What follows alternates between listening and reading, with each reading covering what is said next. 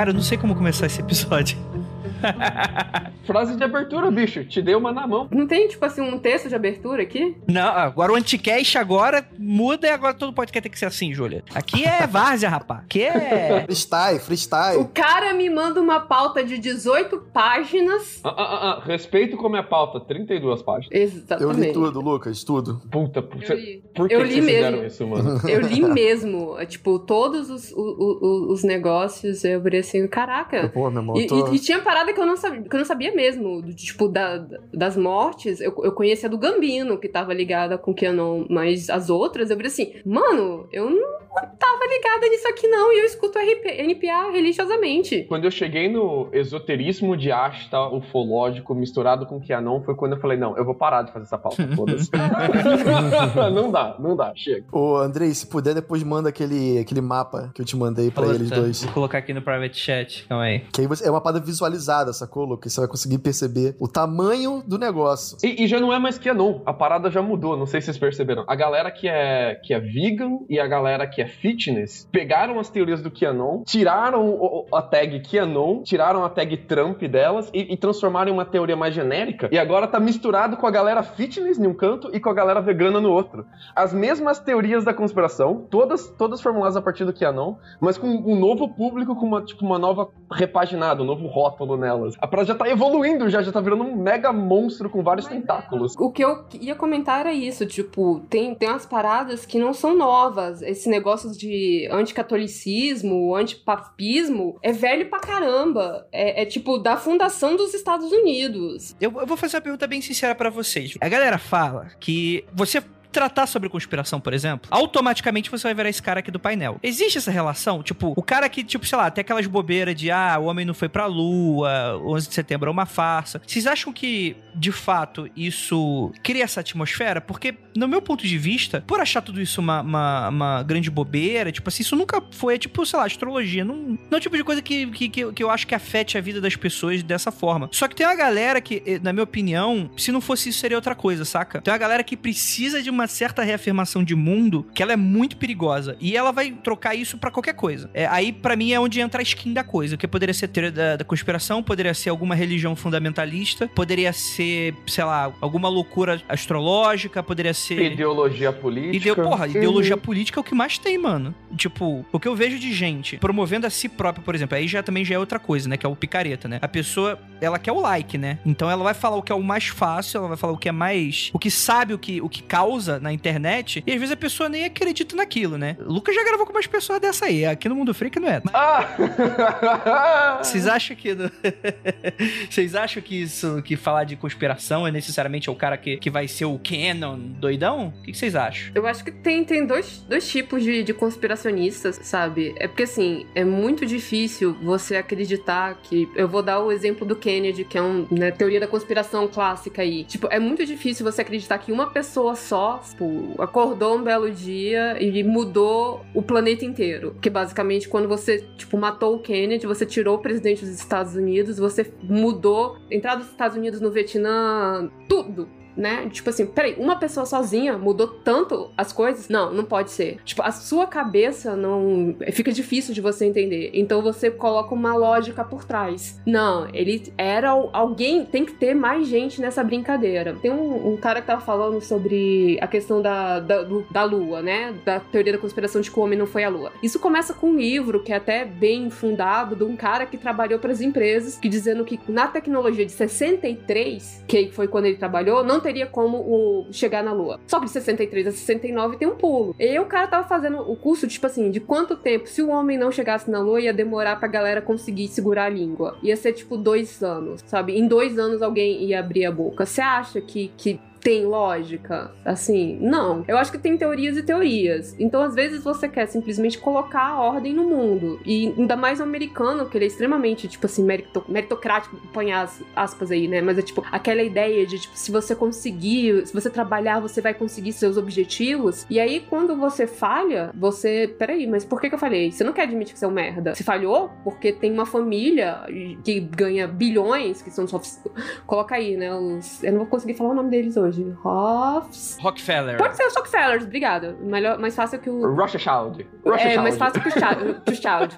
mas, mas pega, é mais fácil que os Rockefellers que, tipo, ganham bilhões e, tipo, por que eles ganham bilhões e eu não? Ah, porque eles estão controlando todas as peças do jogo e impedindo que eu chegue lá. Faz muito mais sentido. E aí você começa essas teorias. Esse livro que você citou do, da, da Lua é o livro do Bill Kaisen que você tá falando? Eu acho que é. Eu não vou lembrar o nome, Lucas, uhum. porque ele escreve do tipo assim, logo depois, depois que pousa, ele escreve assim: pera, o homem não chegou na Lua e eu trabalhei nas empresas. E ele assim, mas ele dá todos os dados de 63. Ele depois ele se desliga do programa, não sei o que, vai fazer outras coisas, e aí ele começa a negar. Só que depois ele para. Tipo, aí só que a galera pegou aquilo ali, botou debaixo do braço e ele botou: é, é Bíblia, ó, tá aqui a prova canônica que o homem não chegou na Lua. É o Von Däniken, né? Ele, ele, ele pega algumas lacunas e se aproveita muito bem disso, né? Eu gosto desse livro porque ele inaugura uma mudança nas teorias da conspiração. Porque antes as, as teorias da conspiração, antes de 60, elas têm uma natureza muito de desconfiança e falta de resposta. Sim. Então, hum, eu desconfio que, sei lá, o tratamento de água da minha cidade tá tendo vazamento de algum produto químico e tá envenenando as pessoas. É uma desconfiança e as pessoas vão atrás disso, tentar achar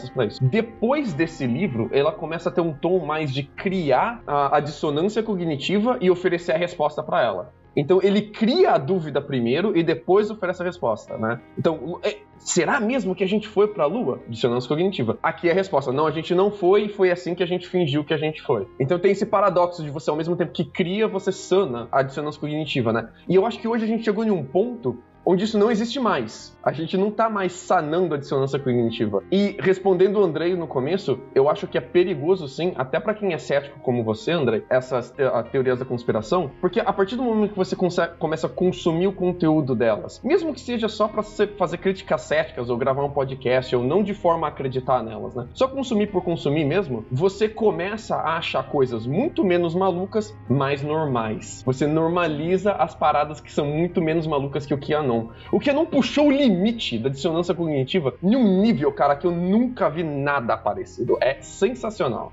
e muito perigoso. Não, e tem, tem uma outra coisa também, né? É uma mentira, mas ela tá, ela tá dentro ali, ela tem pitadas de verdade. Ela tem uma coisa ali outra que realmente aconteceu. Então ele consegue dar uma prova pra pessoa, né? É, é tipo uma mágica, né? Olha aqui, olha pra cá pra minha mão aqui. Isso aqui é uma verdade. Mas ao mesmo tempo o cara tá colocando esse envelope ali de mentira, né? E aí confunde as pessoas, né? A galera, tipo, que não presta tanta atenção, compra isso como uma verdade, né, cara? Mano, tem uma seta nesse mapa que tá ligando o Tesla até o Trump. Uma seta direta, assim, ela pula uns 200 anos nesse mapa da teoria da conspiração, ela vai direto do Tesla pro Trump. Eu queria muito saber o que, que essa seta representa, o que, que o Tesla tem a ver com o Trump, mano. Isso aí é a máquina da morte do, do, do, do Tesla. A gente vai ter que gravar outro podcast depois de, de, tipo, passar horas analisando isso aqui, porque... É muito lindo, é muito lindo.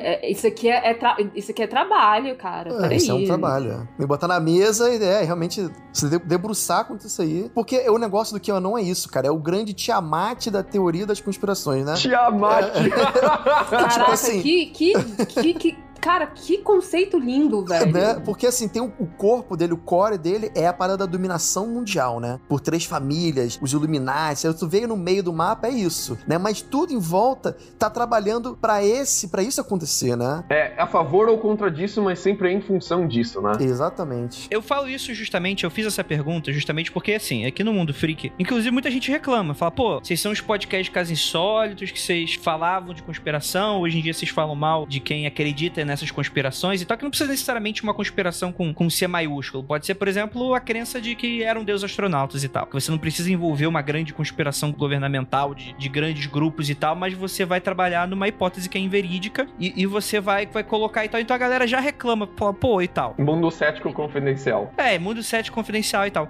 Mas eu acredito, gente, que a, a gente, se a gente quiser de fato achar essa lacuna, que existe essa lacuna, a gente precisa saber exatamente onde ela começa e a gente para. Quando você fala que, por exemplo, o homem não foi à lua, que na verdade existe uma grande conspiração, essa lacuna é imensa. Tem um monte de, de pergunta aí que a gente deveria fazer e resposta que a gente não tem e tal. E aí a gente começa a estudar, a gente começa a ver como são as coisas e fala, não, poxa, tem algumas coisas estranhas, não é bem assim e tal. E aí a, a lacuna vai diminuindo, vai diminuindo e vai diminuindo. E eu acho que algumas pessoas, elas acham que a diminuição dessa lacuna, ela é prejudicial para essa coisa de, do gostar do insólito, do gostar do, daquelas coisas que a gente não tem resposta. Só que se de fato a gente não estudar em investigar isso como é, porque aí você tá partindo do pressuposto que você quer que exista, não que de fato aquilo existe e por isso você gosta, né? Bicho, tem a parada da preguiça também, que eu, eu vou dar um puxão de orelha na galera que, que veio depois que a gente falou sobre teorias da conspiração da Lua, teorias lunares, veio um monte de gente falar para mim, mas Lucas, e essa pergunta aqui não tem resposta? E eu, olha, tem sim. Você é que não conhece ela porque você não soltou nem no Google essa pergunta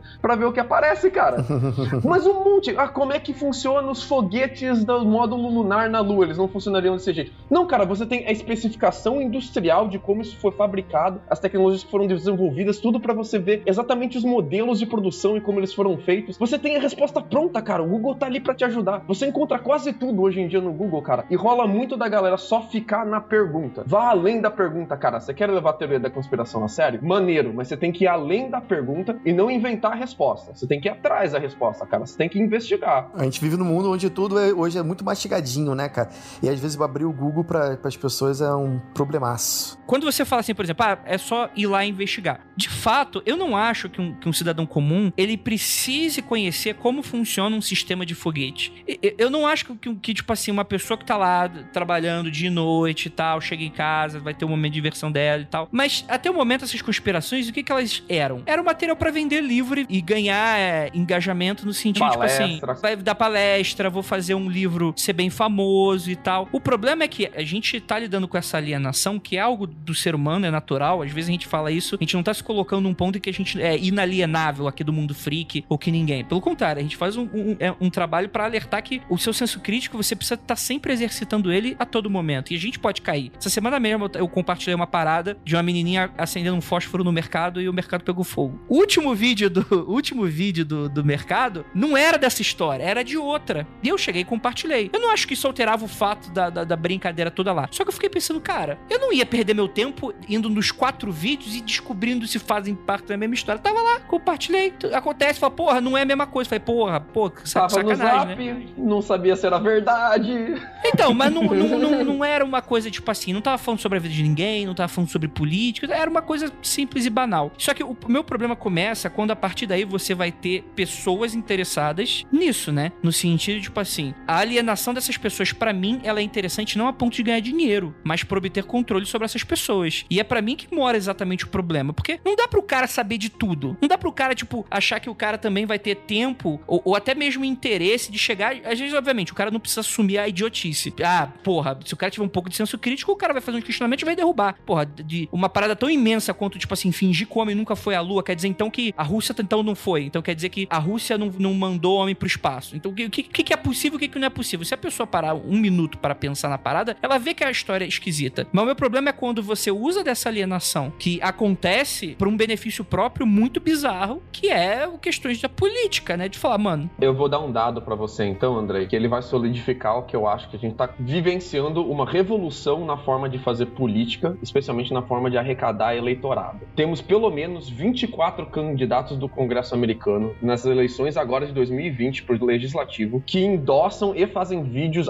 ativamente sobre o QAnon. E uma já foi eleita já, né? Se já, não me engano. Já. Lá no Texas e no Arizona virou moda falar do QAnon. E não para no QAnon, porque essa galera já vivia antes de dar umas cutucadas em teoria da conspiração. Mas agora a teoria da conspiração é a maneira mais eficiente de você arrecadar eleitorado, cara. A galera tá se elegendo em cima de teoria da conspiração. Aonde será que eu já vi algo parecido com isso? Lucas, deixa, deixa eu fazer uma correção. Tem um livro que eu tô com ele aberto exatamente agora aqui, se chama The Paranoid Style in American Politics, do Richard Hofstadter. Gente, essa desconfiança e fazer política em cima do medo dos outros é característica norte-americana antes dos Estados Unidos ser Estados Unidos. Tipo, o Ben Franklin passa metade do tempo xingando alemão, sabe? Que não existia. Germânico, sabe? É, você tem medo do outro. O medo do outro é, é muito forte. E, e, aí, quando você tem fronteira, estados de fronteiras, Texas Arizona, a pra teoria da conspiração virar um, um pulo, né? O MS-13 é, é, é, tudo. É tráfico de pessoas, eles estão aqui para roubar os nossos lugares, genocídio do homem branco. Então, assim, para eles é, é, uma, é uma característica deles. Eles estão fazendo esse tipo de coisa desde que eles se entendem como país. O André comentou no, no coisa que você tem o, o Great Awakening, né? Um novo Great Awakening agora no, no século XX, e que no século XIX serviu assim para tacar fogo em convento, porque as pessoas, tipo, quando a pessoa falava, né, que os, os católicos comem o corpo de Cristo, é, as pessoas levavam isso ao pé da letra e acreditavam que católicos eram canibais. Então, papistas não eram boas pessoas. Só um pequeno parêntese, isso é bom lembrar, que às vezes para o nosso ouvinte que não tá muito inteirado disso, é, é americano justamente porque o americano, ele é um país que ele foi fundado na questão protestante, né? Sim, sim, Então, sim. eles não gostarem, é que pra gente é esquisito, né? Porque a gente é católico, né? É, então, é,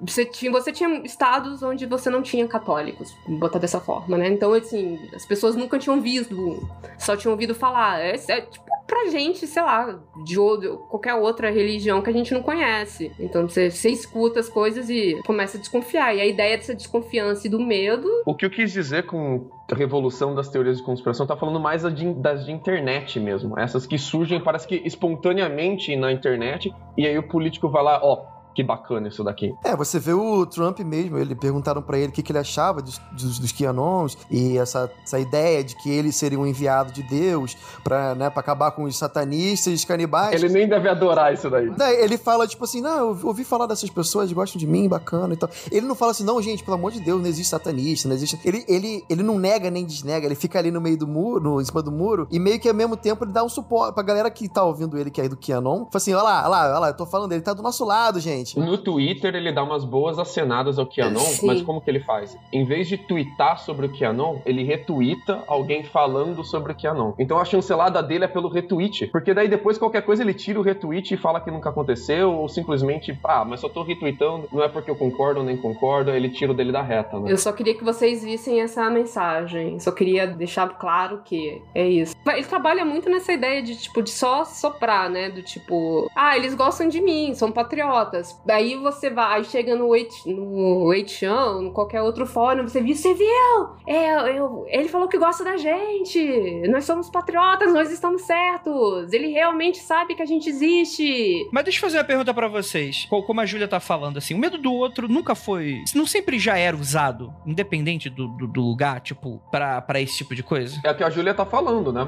Isso, isso já existia antes. A diferença agora é que faz parte, vem da internet isso, né? Isso que é o doido. É, então mas eu acho que até mais, né? Porque a internet já existia. O que que permite hoje ser assim? Porque não era. A internet não era esse.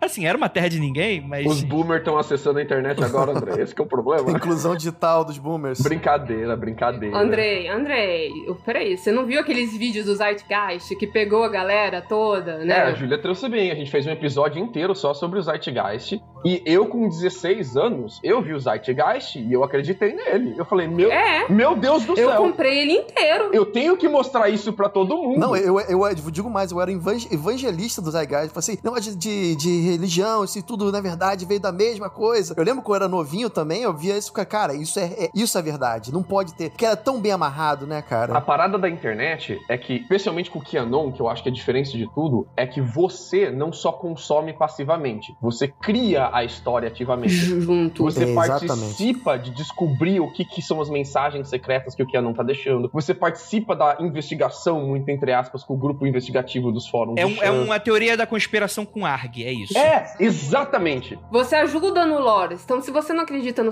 na parte do satanismo, você ignora o satanismo e deixa só a parte do que eles querem controlar o mundo. Se você acha que o mundo tá ok, mas que eles são realmente satanistas, você ignora outra parte e, e consome, entendeu? Tipo, você monta o seu lore. E quando, você, e quando você interage ativamente na criação daquilo, mesmo que não seja o seu post que viralizou, mas você postou um post parecido, ou seja, o seu meme que viralizou, você postou esse meme também, você é muito mais levado a acreditar aquilo e tentar espalhar aquilo pros outros. Isso faz parte de você. Eu sou a pessoa trazendo a verdade, eu estou aqui decodificando a verdade, né? E aí, quando você escuta alguém falando algo contrário, você defende isso como se fosse uma coisa pessoal, porque é, eu participei, eu ajudei a descobrir isso, né? Não é mais uma teoria de uma pessoa, é minha teoria, né? É essa grande diferença. E o, André falou um negócio do AG, que é perfeito. Dentro do Forchan, eu sei que as, algumas pessoas, lógico, não é todo mundo do Forchan que tá a favor do QAnon, que acredita, né? O Forchan é, é muito, tem muita gente lá. Eu sei que a galera que não acredita nisso, né? Fala assim, cara, essa galera tá brincando de Arga, é só um RPGzinho que eles estão brincando e tal. Eles não levam muito a sério, mas, cara, é para ser levado, né? Porque virou o monstro que virou, né? Então, isso, é, isso, é, isso que a gente tá falando, isso é muito interessante e tal, mas eu tô tentando achar aqui, gente, a virada de chave disso. Porque isso que, que o Zoukas falou é exatamente isso mesmo, né? A galera do Forchan piradona com qualquer bobagem, isso é mais do que normal, isso tá, desde que eu me entendo por gente dentro da internet, tá lá os caras falando bobagem, criando meme. E, e, eu consegui, inclusive quando eu era mais inteirado disso, eu conseguia ver umas paradas super bizarras que saíam do Forchan, ia se suavizando, se suavizando, até chegar nos memes de internet que apareciam nos fóruns de Facebook e tal, nos fóruns de, enfim, fórum de internet, existia Facebook, né? Fóruns de internet e tal. Eu queria entender o que é exatamente essa virada de chave que consegue misturar política, teoria da conspiração e, e isso tudo. Por que que isso é, se tornou isso que é hoje? Eu acho que você pode botar que, tipo assim, isso tudo virou entretenimento de massa, né? Do tipo, a, a forma de fazer política, quando você, né, hoje em dia ela não é uma coisa tão séria. Os políticos estão fazendo de forma de entretenimento também. Então, vira a, a opinião pública, a política, vira tudo entretenimento de massa, acaba se tornando um, um terreno fértil pra teoria da conspiração. Porque aí você, assim, ah, olha, aquela ali tá dizendo tal coisa, aquele ali tá dizendo outra. Fica uma guerra de narrativas e você, ah, você acredita no que você quiser. André, o cara que vota no congressista que é representante do QAnon ali no Congresso, ele não tá só votando nesse cara porque ele acha que esse cara vai fazer saneamento básico, escola e saúde. Ele tá participando ativamente das lives dele, botando ideia, colando link, postando meme. Ele, aquele cara ali é, tem uma relação pessoal com o eleitor dele, de forma que os dois estão desbravando um grande arg, um grande jogo, né? Então a, a, a parada ficou muito mais pessoal, ficou muito mais compartilhada, não é lá o político prometendo umas coisas e eu aqui escolhendo o político. Eu faço parte da, do grupo desse político, sacou? É, eu vou, eu vou até além, cara. Eu acho que, assim, você falou muito bem, hoje em dia que o político é influencer, né? É. Misturou, é, deixou de ser só a política na, com a galera da política, né? E tá tudo misturado, mas eu tenho, eu, por exemplo, esse dilema das redes, né, que apareceu na Netflix, fala muito disso. Eu acho que tem uma galera que tava meio em cima do muro, acreditava uma coisa ou outra, o, o norme, né? Tipo assim, olha, eu realmente não sei se a Terra é plana, eu nunca fui, eu nunca mandei de foguete para ver a Terra de longe. Mas esse cara cada vez mais empurrado para dentro dessas bolhas, sabe? E depois de um tempo, cara, ele começa, ele virou o cara que comprou a camisa da Terra plana, sabe? Tá lá, entende tudo sobre Terra plana e tal. Então acho que é um pouco disso. Acho que a gente tá vivendo agora essa, essa época das grandes bolhas, né? E tá criando um abismo gigantesco entre as pessoas, né? Tem uma pesquisa que fizeram falando sobre a esquerda e a direita nos Estados Unidos, mostrando que até 2011 a esquerda e a direita, os republicanos e democratas estavam ali mais ou menos perto ali, sabe? Hoje em dia, cara, assim, não pode ver um do outro que sai na porrada no meio da rua. É uma, é um abismo muito grande. Então acho que é um pouco disso também, entendeu? Vocês não acham que as redes sociais ajudaram nesse, nesse fator aí? Porque eu acho que eu tava tentando ver se alguém puxava isso, que você acabou, Lucas, mencionando o documentário do Netflix, né? Qual é o nome dele? O Dilema das Redes. O Dilema das Redes e tal. Essa coisa do, do, do algoritmo não teria potencializado um pouco disso? Porque, beleza, tudo que vocês estão falando eu concordo, mas não parece ser um fator predominante de algo que não existia e de repente passou a existir, por isso as coisas estão assim. O que começou a existir era a rede social. E aí, em dado momento, o que, que gera engajamento, né? É, é o like compartilhar. Independente se você tá falando mal ou se tá falando bem, né? E aí fica aqui o puxão de orelha para aquelas pessoas que dão o QR, o, o RT comentado, né? Ou então compartilhado no Facebook para falar mal do conteúdo. Isso, cara, isso não é, isso é, isso é, é, idiotice, né? Tipo, enfim, o quanto que é por causa disso também? O New York Times, o podcast do New York Times fez um, um sobre isso, sobre essa questão da, das redes, e ele disse que demora quatro meses mais ou menos para alguém que não tinha, não acreditava em nada virar um super crédulo, sabe? De, em qualquer. E escolha sua teoria da conspiração. Por conta de algoritmos do YouTube, sabe? De tipo, você tá lá em casa, começou, agora na pandemia, começou a ver um vídeo disso, aí você deixou aquele, aquele botãozinho de próximo vídeo ligado. E se você deixar naquilo ali, ele vai te botando, te botando numa, numa coisa, numa rede. Um vortex, né? Você vai cada vez mais drogas pesadas, né? Exatamente. E aí você começa do tipo, aí ele, o cara vai, ele vai acompanhando, foi uma série mesmo, tipo assim, que ele, é o Rabbit Hole do um podcast. E ele vai acompanhando de um, de um cara que ele começou com vídeos de autoajuda pra depois, tipo, chegar e entrar na, nessas ondas de que, ah, eles querem tirar os nossos espaços, eles querem acabar com a gente, eu não, eu não consigo emprego ou eu tenho um subemprego porque a grande mídia tá controlando as coisas, então eles não querem o meu tipo de pessoa. E aí vai. A grande questão do QAnon é que eles colocam do tipo que esses tipos de teoria da conspiração existem há muito tempo. Agora o QAnon colocou, tipo, botou uma questão religiosa e colocou grupos que antes eram tipo, sei lá, estrelas de Hollywood, que o pessoal achava massa e agora eles não, agora eles tomam sangue de crianças inocentes e para ficar jovens para sempre. E ah. aí o problema é que, tipo, os meninos riram, né? Beleza, a gente acha graça. O que aconteceu com do Pizzagate é, é quando uma galera tá tão tá tão crédula naquilo ali que ele vira assim, eu preciso resolver essa questão. E aí toma para si. E aí você tem gente que acaba morrendo nessa brincadeira. A gente pode falar mais sobre os crimes relacionados aos crentes de Kianon, né, depois, mas se tem uma coisa que, assim, opinião minha de totalmente de, de faro, assim, sem, sem nenhuma análise técnica, nada de especialista. Mas o que eu sinto é que entre 2005 e 2020, a gente quebrou a barreira do, do, da internet ser uma coisa separada da vida real. Exatamente. Você tinha vida real e você tinha a internet. E cada vez mais essas duas coisas se misturaram. E a gente não sabe mais a diferença do que é real e do que é internet. Eu concordo. Eu ia colocar o próprio smartphone como um, um aparelho que permitiu isso. É, exatamente. Porque antes, por exemplo, até 2005, sei lá, até 2010 mais ou menos, você chegava em casa, ia pro seu computador, né? Ou você tava no computador do seu trabalho. Mas... Botava o computador, ligava o modem no telefone.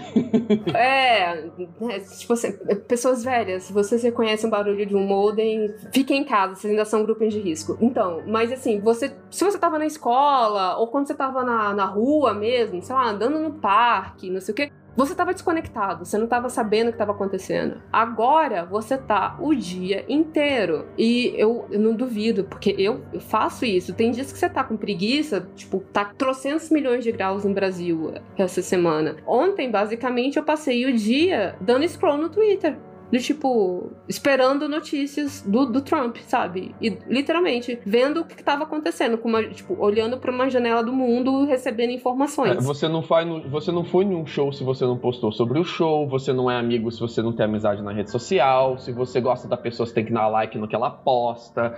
o mundo real e o mundo internet que virou uma parada só. E aí quando você vê na, na internet todas essas teorias da conspiração, aquilo para você é mundo real também. Porque, cara, para essas pessoas que cometem crimes, que invadem propriedade sociedade que tenta matar presidente, que tenta matar político. Cara, a gente tem pessoas aqui que raptaram outras pessoas, que cometeram assassinato baseado no que é não. Para essas pessoas é o mundo real, cara. O mundo da conspiração é o mundo real. Não tem diferença, mano. E eu acho que é isso que, que o que é não se distanciou tanto assim das outras conspirações de internet. É, não, perfeito. O Ajuda também foi um negócio legal. Eu acho que tudo, na verdade, faz parte de querer pertencer a uma, um grupo, né? Isso é uma coisa Sim. do ser humano primal, assim, né? Do Homem das Cavernas queria estar ali junto com aquela galera que pensava parecido parecido com ele. Mas a Júlia foi um negócio importante que tem, inclusive, no, nesse, nesse documentário, né? O Dinamo das Redes, onde fala que a partir de 2011 foi quando começou os primeiros aplicativos para celular, de Facebook, Twitter e tal. Então realmente se espalhou, todo mundo agora tem, em né? Em 2010 eu tweetava por SMS, cara. 10 cents Olha por, aí. por tweetada, cara, que bosta. eu, eu lembro de entrar no MSN, num, num Nokiazinho que eu tinha, assim, muito escroto. E, cara, era isso, né? A gente começou a. a ficou mais demorado democrático, todo mundo tinha, tinha acesso, né? Agora, com a pandemia, cara, aí você vê que a, a, o gráfico do QAnon no Google, você procurar no Google Trends, você vê que começou justamente com a pandemia, que as pessoas estavam mais em casa, passando mais tempo vendo, né, esse tipo de conteúdo, mais expostas às mídias sociais, e as pessoas começaram a cair para dentro dessa grande bolha aí do QAnon, né? Aí você ainda tem um país que já tem tendência a acreditar em conspirações, né? Sim. Junto com um país negacionista de ciência, vindo de uma de uma que aí qual que é a ameaça? Um vírus vindo de um país, aí vamos botar algumas aspas aí comunista. Que aí, se você lembrar, até hoje você tem galera com que a galera com medo de comunista da década de 60 americana, e sim, tem muita pessoal tipo, da Flórida que é fugiu de Cuba, não sei o que, de países que tiveram comunismo. Então, é, você tá vendo, gente, vocês estão vendo essa... É a receita da, da, da, da, receita da merda. As coisas se encaixando muito bem para você dizer, isso é um hoax. Isso não existe. Não, e, e, digo mais, os Estados Unidos, cara, esse negócio de seitas, de grupos secretos, né? Que sempre que é, que é um fato, existiu, existe, né? Por exemplo, o Alex Jones, que é o cara que é o criador do Infowars, né? No ano 2000, ele, foi, ele tava pesquisando um negócio que tinha na Califórnia chamado The Bohemian, Bohemian Club, né? Não sei se vocês já ouviram falar já. nisso. É um, é um, grupo, é justamente um grupo de, de caras, é, celebridade, Hollywood, gente é, político, gente muito rica, magnata. E passa uma semana num lugar, um, tipo um resort no meio do, do mato lá. E onde eles fazem uma celebração, uma cerimônia, onde eles botam fogo, né, numa espécie de um boneco lá, e todos os problemas mundanos ficam atrás do portão. Lá, lá dentro, a gente é quem a gente realmente é. Vamos beber, vamos se drogar, vamos fazer o que for, entendeu? E deixa os problemas lá para fora. Cara, isso é, um, é uma isso eu tô citando aqui o Wikipedia. É o Burning Man pra rico. É o Burning Man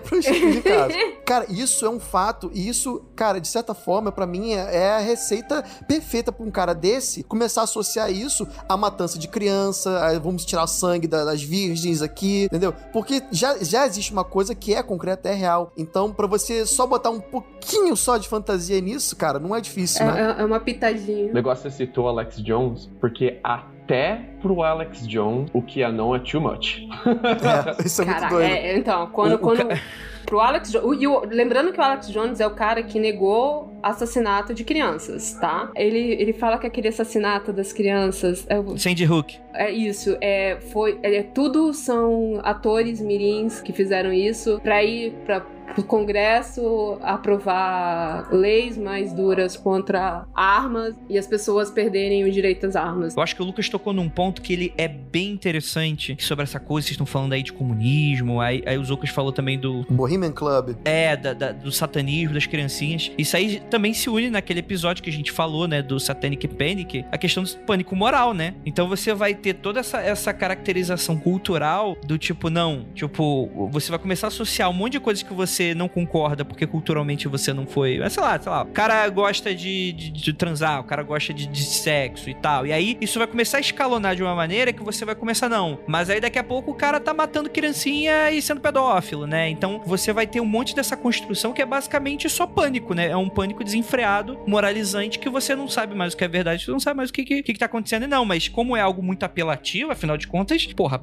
né? Quem vai defender pedofilia, pelo amor de Deus? Quem vai defender assassinato de criança inocente, né? Então, obviamente, você esconde a sua loucura dentro de algo que é entendível, né? Que é, que é razoável, que é você não concordar com, com crimes, né? É tipo você falar, tipo, que você é contra o câncer, né? O, o político. Não, porque eu sou contra a corrupção, sou contra o câncer. Tá, bicho, quem é a favor do, do câncer? Quem é a favor da corrupção? Quem é a favor de pedofilia? Você tá maluco? Eu sou a favor Você é debilóide? então... Caralho, cara, que... Às vezes eu, eu posso ser até a favor do coronavírus, mas aí depende do contexto também, né? Caraca. Mas, gente, a gente vai falar mais sobre você, afinal de contas, tá meio perdido? Você não sabe o que é QAnon? A gente vai explicar mais sobre essas loucuras americanas que, infelizmente, tá chegando aqui no Brasil com, enfim, com a mesma galerinha de sempre, né? Aquela, aquela banda podre lá que a gente já conhece. Enfim, a gente vai comentar mais sobre isso logo depois dos recadinhos e a gente já volta. Música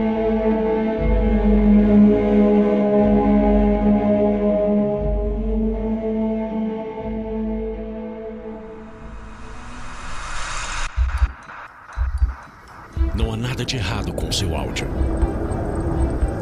Adentramos agora através dos seus sentidos. Estamos preparando você para o que vai acontecer nos próximos minutos. Além do que conhece por tempo e espaço, o contato com algo além. Não conte para ninguém e nunca olhe para trás, pois este é Mundo Freak Confidencial.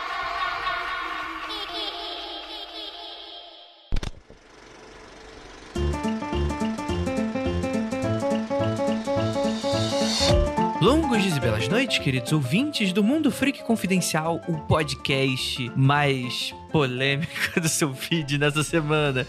E aí, tudo bem com vocês, meus queridos? Primeiramente, agradecer imensamente a sua participação. Você aqui que está ouvindo a gente em todos os agregadores já deve estar sabendo, mas para caso você não esteja, baixa agora o aplicativo do Spotify, porque o Mundo Freak Confidencial é exclusivo do Spotify e será a partir de novembro. Ele sairá até o finalzinho desse mês de outubro em todas as plataformas, mas em novembro a gente vai fazer a mudança total e completa e lá você vai poder usufruir de tal episódio. Mas calma, calma, calma, não piremos cânico, tem muita desinformação rolando. A gente entende muitas vezes que, pela paixão das pessoas escutarem da maneira como elas gostam, muitas vezes elas não estão muito atualizadas do que é possível ou não no aplicativo do Spotify. Antes de mais nada, pode baixar aí, é gratuitíssimo, principalmente para podcast. Podcast, você sendo um assinante premium ou não do Spotify, não muda em absolutamente nada a sua experiência de escutar o nosso episódio. Então, responda a primeira pergunta: é gratuito? É pode baixar à vontade. Você pode manter o seu agregador para escutar o podcast que você quiser e ter o Spotify. Ou então migrar de vez para o Spotify e ver como é uma ferramenta muito legal. Você pode baixar e escutar o podcast onde você quiser pelo Spotify? Pode sim, senhor. Você pode baixar da maneira como você quiser e escutar offline quando quiser. Tem propaganda, Andrei? Você não é interrompido por propagandas no aplicativo do Spotify. Eu posso alterar a velocidade porque eu gosto, eu acho meio longo, acho que aumentar a velocidade do podcast, vou encurtar o tempo e fazer com que meu tempo renda mais. Posso fazer isso no Spotify? Pode sim, senhor. Fique sempre de olho no aplicativo do Spotify que várias atualizações estão sendo programadas e planejadas para melhorar ainda mais o uso do aplicativo. Tá bom, gente? Então, para não gerar mais confusão, só entrar em contato com a gente tanto pelas nossas redes sociais ou mandar um e-mail para contato@mundofreak.com.br que nós vamos ter todo o carinho e paciência do mundo para solucionar qualquer dúvida para vocês, tá bom? Agradecemos muito a oportunidade que o Spotify está cedendo pra gente, muito porque essa parceria vai fazer com que nosso trabalho renda ainda mais. Mas fique esperto, atualmente, agora, nesse exato momento, para não gerar mais confusão, Mundo Freak Confidencial é exclusivo do podcast, é exclusivo do aplicativo Spotify a partir de novembro, mas todos os outros programas da casa continuam em todos os agregadores. Mas se você utiliza o Spotify e ficou meio estranhando, meu Deus, onde é que tá o Criptologia, onde é que tá os outros programas, aconteceu comigo, por aí vai, preste atenção, vá lá na busca e coloque Mundo Freak. Você vai ver que tem dois feeds. Um deles tem um logozinho do site e tá escrito só Mundo Freak. Esse é o feed que vai para todo mundo, é o feed que tem todos os nossos outros programas. O Mundo Free Confidencial é o feed esperto, é o feed que você vai encontrar toda a exclusividade aí do Mundo Free Confidencial, que é o programa que eu sei que você gosta de escutar de madrugada, assim como todos os outros. Então, fique esperto para esse segundo feed e não coma bola, que a gente está preparando uma coisa especial. Inclusive, aproveite já, porque Agora, domingo, dia 26, algo estranho com Natália. Vai ter um spotzinho logo depois dos recadinhos, então não pula, fique esperto. E agora, olha que interessante, estamos fazendo uma parceria, uma collab com o podcast Não Inviabilize, que é apresentado pela a Totosa da Deia Freitas. Deia, um grande beijo para você. Ele está disponível no Spotify e em diversos outros agregadores. Dentro desse podcast, há histórias do amor nas redes, sobre relacionamentos inusitados, picolés de limão, com causos de quarentena e luz acesa, que são histórias de terror e do mundo sobrenatural. Todas as histórias são reais e recolhidas pelo Twitter, arroba não inviabilize. E o e-mail para você entrar em contato é nãoinviabilize.gmail.com. Qualquer um pode mandar a sua história para ser contada pela Deia. Os nomes e locais são trocados por ficcionais. Em outubro, estão saindo várias edições especiais luz acesa bastante assustadoras e imperdíveis aí para vocês. Para você que não conhece, não inviabilize é um projetaço e acho que vale aí a sua assinatura desse feed aí. Vou deixar o link no post desse episódio. E agora, vamos lá pro anúncios de quarentena. Que interessante, Murasaki, aulas de japonês. Murasaki é formada em letras, português e japonês pela UFRGS. UFRGS. Como é que pronuncia? UFRGS. Eu não sei pronunciar. Tem experiência com aulas presenciais e aula online de língua. Tradutora de japonês, revisora, redatora, editora de revista, atualmente trabalhando dando aula em uma escola de idiomas e também dando aulas online de japonês para alunos em todo o Brasil. E é claro, também como redatora, revisora e dubladora para uma revista online do Japão. Ela oferece aulas online de língua portuguesa através do Skype e com preços e horários bem acessíveis. Então, para você aí que quer aproveitar a quarentena para aprender uma língua nova, dá uma olhada lá na Murasaki que cara, você vai sair. Vocês sabem que eu não sou taco, mas caso você seja, pra ver e entender todos os animes que você quiser. Vou deixar o link aí no post, mas é só procurar também nas redes sociais por Murasaki com um K no final, tá bom? O anunciozinho de quarentena também é do Gabriel Oliveira.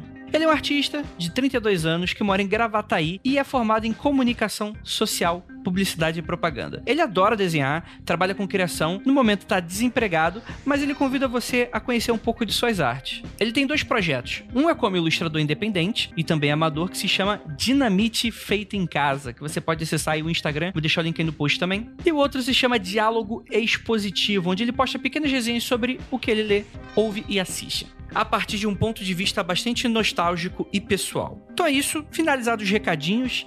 E agora, meu querido ouvinte, agora o bicho pega. Murilão, sobe a música.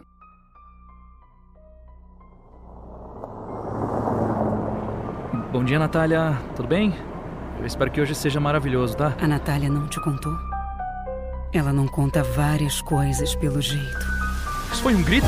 Na realidade, foi exatamente com você como foi comigo. Olha, eu vou resolver essa história toda. Eu prometo. Sim, eu sei que você deve estar me odiando agora. E você tem toda a razão. Ó, eu tô indo pra casa da sua avó. E eu prometi que não ia colocar você em perigo. Me desculpa, mas eu vou resolver tudo. Nunca tinha rolado fora da minha casa. Eu achei que. que só uma vez. Eu achei que eu poderia ser feliz, cara. Pedro, você precisa sair daí. E precisa sair agora. Algo Estranho com Natália, dia 26 de outubro, no feed geral do Mundo Freak e em todos os agregadores. Sai daqui! Sai! Sai daqui! Sai! Sai!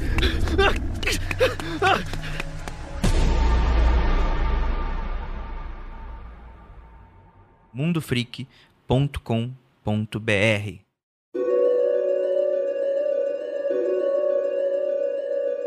Longos dias e belas noites, queridos ouvintes. Está começando mais um Mundo Freak Confidencial. Aquele seu podcast que fala sobre conspiração, mas que é do bem.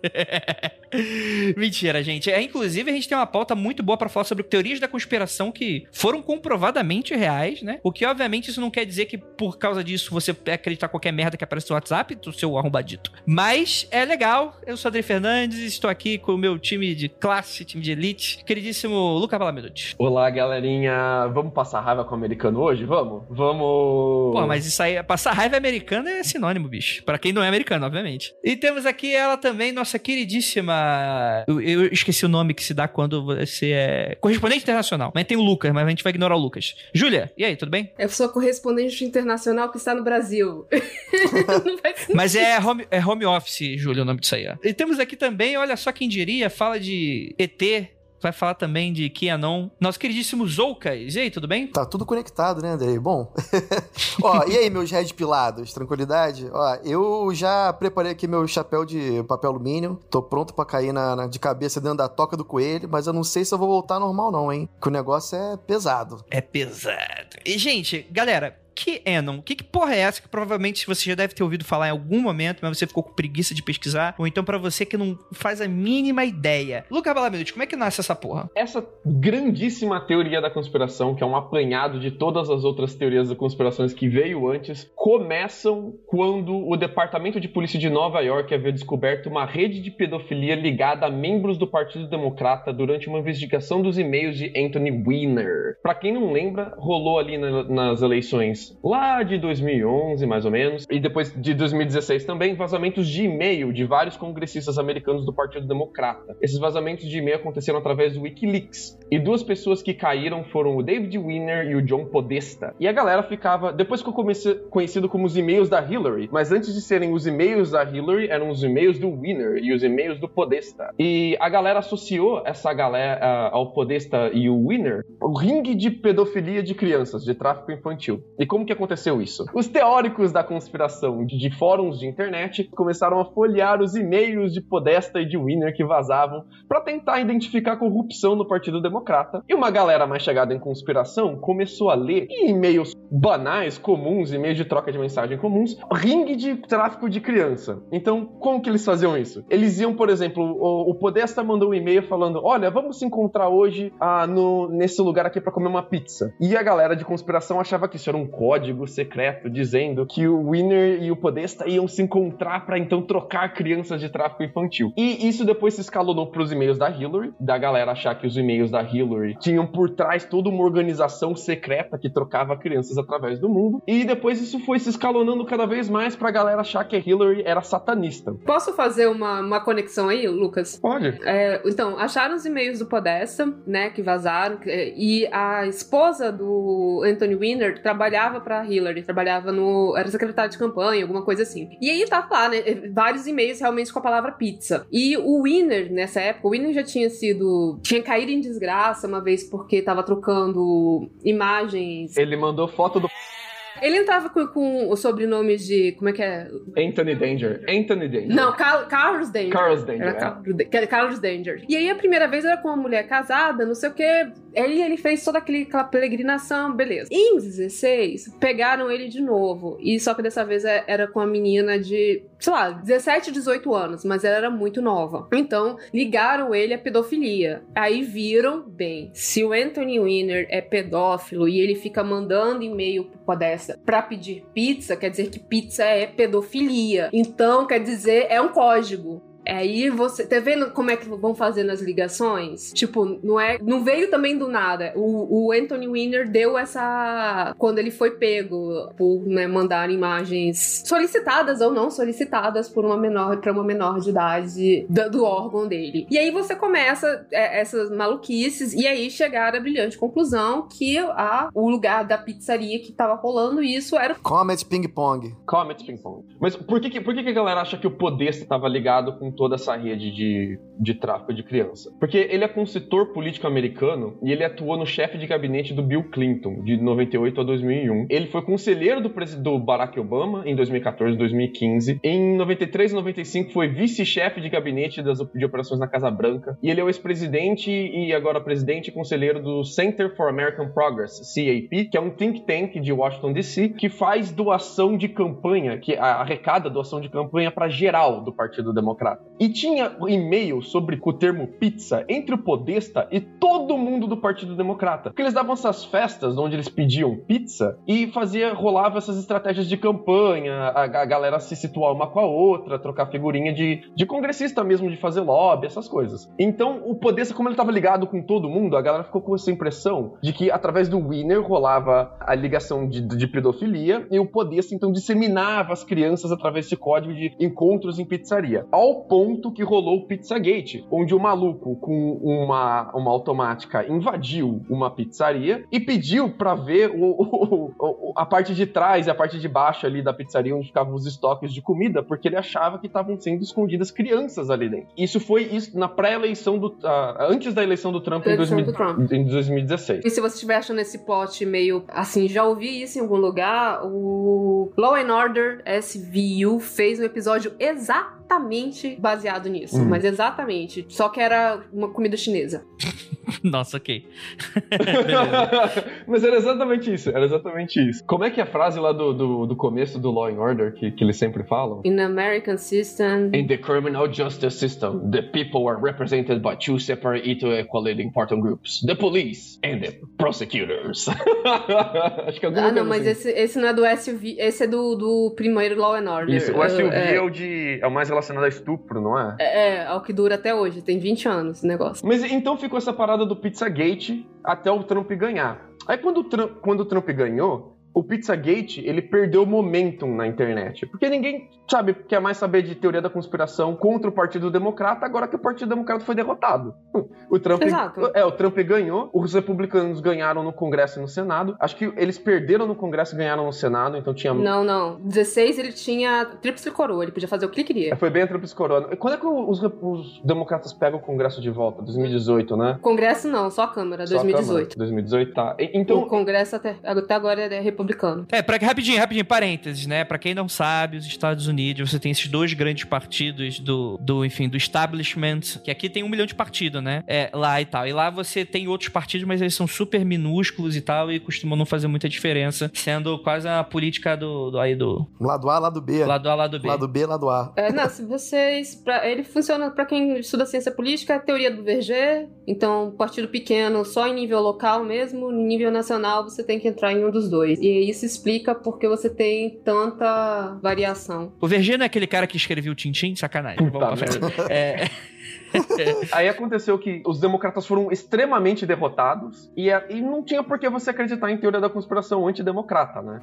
Os republicanos mandavam em tudo. Aí fica difícil de falar que os democratas controlam tudo quando tudo tá na mão dos republicanos, né? Mas é daí que, dessa vontade de, de endeusar o Trump e da falta de ter um, um- democrata ali pra você bater nele, que antes você batia na Hillary, batia no Podesta, batia no Winner. Agora falta o democrata pra você bater nele. Então, essa teoria da conspiração do Pizzagate, ela vai ficar mais abrangente, englobar outras teorias da conspiração e viralizar nos fóruns anônimos. E aqui é importantíssimo a gente entender o que são os fóruns anônimos. Os forchans, os famosos anônimos. Zoucas, agora é contigo. Ah, cara, então, pô, olha só, essa galera é uma galera da pesada. A gente chamava de turminha de bad, né? Eu, eu cheguei a participar, assim, durante quase 10 anos, né? Uma participação muito ativa nos fóruns. Eu comecei no Fortran na época que o Fortran ainda era um pequeno monstrinho, né? Não mostrava ainda suas garras. Era mais um repositório de coisa de anime, imagens de gatinho, né? Mas foi evoluindo, foi virando esse, esse, esse monstro aí que a gente conhece hoje em dia, né? E aqui no Brasil também a gente teve, né? Vários, né? BR Chan, 55 e tal. E, mas inicialmente, cara, nossa, a ideia era realmente postar meme, postar coisa engraçada e a gente conseguiu, né? Lá dentro do, do Chan a gente fez muita coisa engraçada que até hoje a gente usa aí, né? O, o Andrei, tipo, é. Como é que é? A- a- o meme lá que eu tinha usado com você era. É. Nada acontece feijoada. É isso. Isso, isso. Então, de- muita coisa deu certo, mas assim, dentro dessa galera, é- é- não, dá pra, não dá pra gente falar que todo mundo é igual, né? É, São várias divergências de pensamento, inclusive a ideia de ser anônimo, né? Que o Christopher Poole fala numa entrevista, que é o criador do Fortran, que na verdade o Fortran não foi o primeiro, veio antes o Chu-chan, né? Que é o japonês, começou no Japão. Ele falava que a ideia de ser anônimo, que pra ele era muito legal, porque você, quem você é com seus amigos, é diferente de quem você é, por exemplo, com seus pais, com sua família. E você, quando você é anônimo, você tá realmente sendo você de verdade. E que isso era uma coisa boa, segundo ele, tá? Não sou eu que tô falando. Segundo ele, era uma coisa legal, porque você, dentro desses fóruns, você podia ser realmente quem você era. E isso daria abertura para discussões muito interessantes. Então você realmente via gente homofóbica discutindo com pessoas é, homossexuais, você via negro, é, gente negra é, discutindo com pessoas racistas. Então, assim, realmente tinha muito dessa, desse tipo de discussão, né? E às vezes é, dessa, dessa conversa saía até coisas realmente boas, assim. Você vê que o cara tava errado, ou então a outra pessoa tava certa. Enfim, sem levantar nenhuma bandeira. Só que, cara, ao mesmo tempo, você ser anônimo é um problemaço, né? Porque aí você também pode postar o que você quiser, Não né? tem consequência, né? não tem consequência, né? Ainda mais você sendo anônimo, como a gente passava por esse problema nos chãs brasileiros, era que o cara começava de madrugada a postar coisas, material ilegal, né? E aí você entenda como quiser, né? Fotos é, menores de idade e tal. A pessoa apagava, bania o cara, mas como o cara era anônimo, cara, você tirava ali o cabo da internet, plugava de novo, você tava com outro IP, né? E acabou, você não tá mais banido, entendeu? Não existia um tipo de cada- cadastro com nome, CPF, nada disso. Então a pessoa podia tava livre pra postar o que quisesse, né? E cara, eu participei dessa época e, e muito por conta do público não não tá muito, não sei muito o que eu não que eu queria assim pra mim, não tava as as ideias não estavam batendo muito legal assim, eu resolvi pular fora e foi aí que eu, que eu parei com chans e tal. Não era realmente pra mim. Depois disso, começou a piorar, né, cara? Que entrou a galera dos incels. Tipo, por exemplo, aquele negócio que teve do ataque em Suzano, sabe? Do garoto entrar lá e matar a galera. A gente viu outro cara que foi preso lá por, por ser mega racista no Twitter, que era um desses caras que frequentava esse tipo de fórum. Então, assim, a ideia inicial era muito boa, mas se perdeu, né, cara? E, cara, você falou um ponto-chave muito interessante, que é o tipo de coisa que eu venho debatendo muito e, e às vezes isso até me influencia a como tratar a comunidade no, do- aqui no mundo freak e tal. O Ira faz até muito melhor que eu e tal, mas essa coisa de você se ausentar porque aquilo não te. Chega o cara, você vê que o cara claramente ele tá lá pra causar e, e ele consegue alastrar a opinião de bosta dele, porque as pessoas com bom senso, elas não vão ficar perdendo tempo com gente que, é- que às vezes é, é mesquinha, é idiota, é, tipo assim, tá lá pra, causar. O cara vai querer construir alguma coisa na vida dela, né? Tipo, não vai estar perdendo tempo com isso. Eu acho que grande parte desses problemas foi, é justamente isso. Que eu não, eu não tô te culpando, Lucas, pelo contrário, acho que isso é natural, todo mundo faz isso. Eu fiz isso durante grande parte da minha vida. Hoje, eu tento reafirmar onde quer que eu vou, de grupo mesmo, falar, cara, pra não deixar essa galera falando sozinha, porque a gente se ausenta, essa galera começa a fazer so- é, falar sozinha, e aí começa a juntar. E, e- e aí fica essa loucura, fica essas bolhas muito doidas, né? Não, com certeza. É aquele- é aquela frase que eu, fal- eu falava na época, eu repito hoje em dia. O, o negócio que a gente tinha que ter terminado com os Xans no, do Brasil naquela época, né? É que negócio, ou você morre herói, ou você vive muito tempo tornar um um vilão, sacou? E, cara, virou um vilão, um vilão, sabe? Eu acho que virou um monstro que a gente não devia ter permitido que virasse. Eu acho que devia ter. A Polícia Federal, na época que tava rolando essas imagens e tal, devia ter, tipo, acabado. Literalmente assim, não pode mais, sabe? Porque tava. Cara, é muito maior. Era uma comunidade de pessoas muito gigantescas, assim, tipo, e gente que. Até gente que trabalhava como médico, gente que trabalhava, sei lá, como. Tinha. Como é que é o nome do registro federal? Tinha gente que tinha acesso a informações, sabe, de processos. E assim, é quando. Essa, o lema do QAnon que fala assim, ah, quando um vai, todos vão, é muito, é muito isso, sabe? Porque é um grupo de pessoas muito mais forte do que só você falando o contrário. E você é engolido. E aí se você tenta, gente, não é bem assim, você já tá sendo atropelado já, entendeu? Então, é, acho que a, minha maneira de, tipo, cara, desisto, eu vou pular fora do barco, foi meio que, tipo assim, não tem como vencer essa galera. Eles são muito fortes, Uhum. entendeu? Não, eu não, eu não acho que você tá errado, não. Eu não acho que você tá errado, não. E nem acho que, tipo, é, as pessoas deveriam se sentir responsabilizadas por se ausentar de discurso. Mas é algo que, infelizmente, também acontece, né, mano? É, e, e- e a gente tem. E beleza, tipo, e que a gente faça comunidades que sejam saudáveis e que contraponham a isso, né? O problema é quando isso começa a ficar muito, porque os de bom senso se ausentam de tudo porque cansa. E realmente hoje tá todo mundo meio cansado, saco cheio de tudo. E, e é toma conta a galera que é mais organizada. E aí fudeu, né? Pois é, não, eu percebo isso na comunidade que a gente tem criado no hangar, dentro dos nossos grupos lá, né, do, de WhatsApp, Telegram. Quando começa alguém falando alguma coisa assim, que tipo de teoria muito absurda, eu, eu começo, tipo, a bombardear de informações contrárias. Falo, Gente, não é bem assim. Olha essa notícia aqui, olha essa matéria aqui. E o pessoal, tipo, ah, não, realmente, os Ocas têm, têm razão. Isso não. Porque, cara, senão daqui a pouco, pra começar um,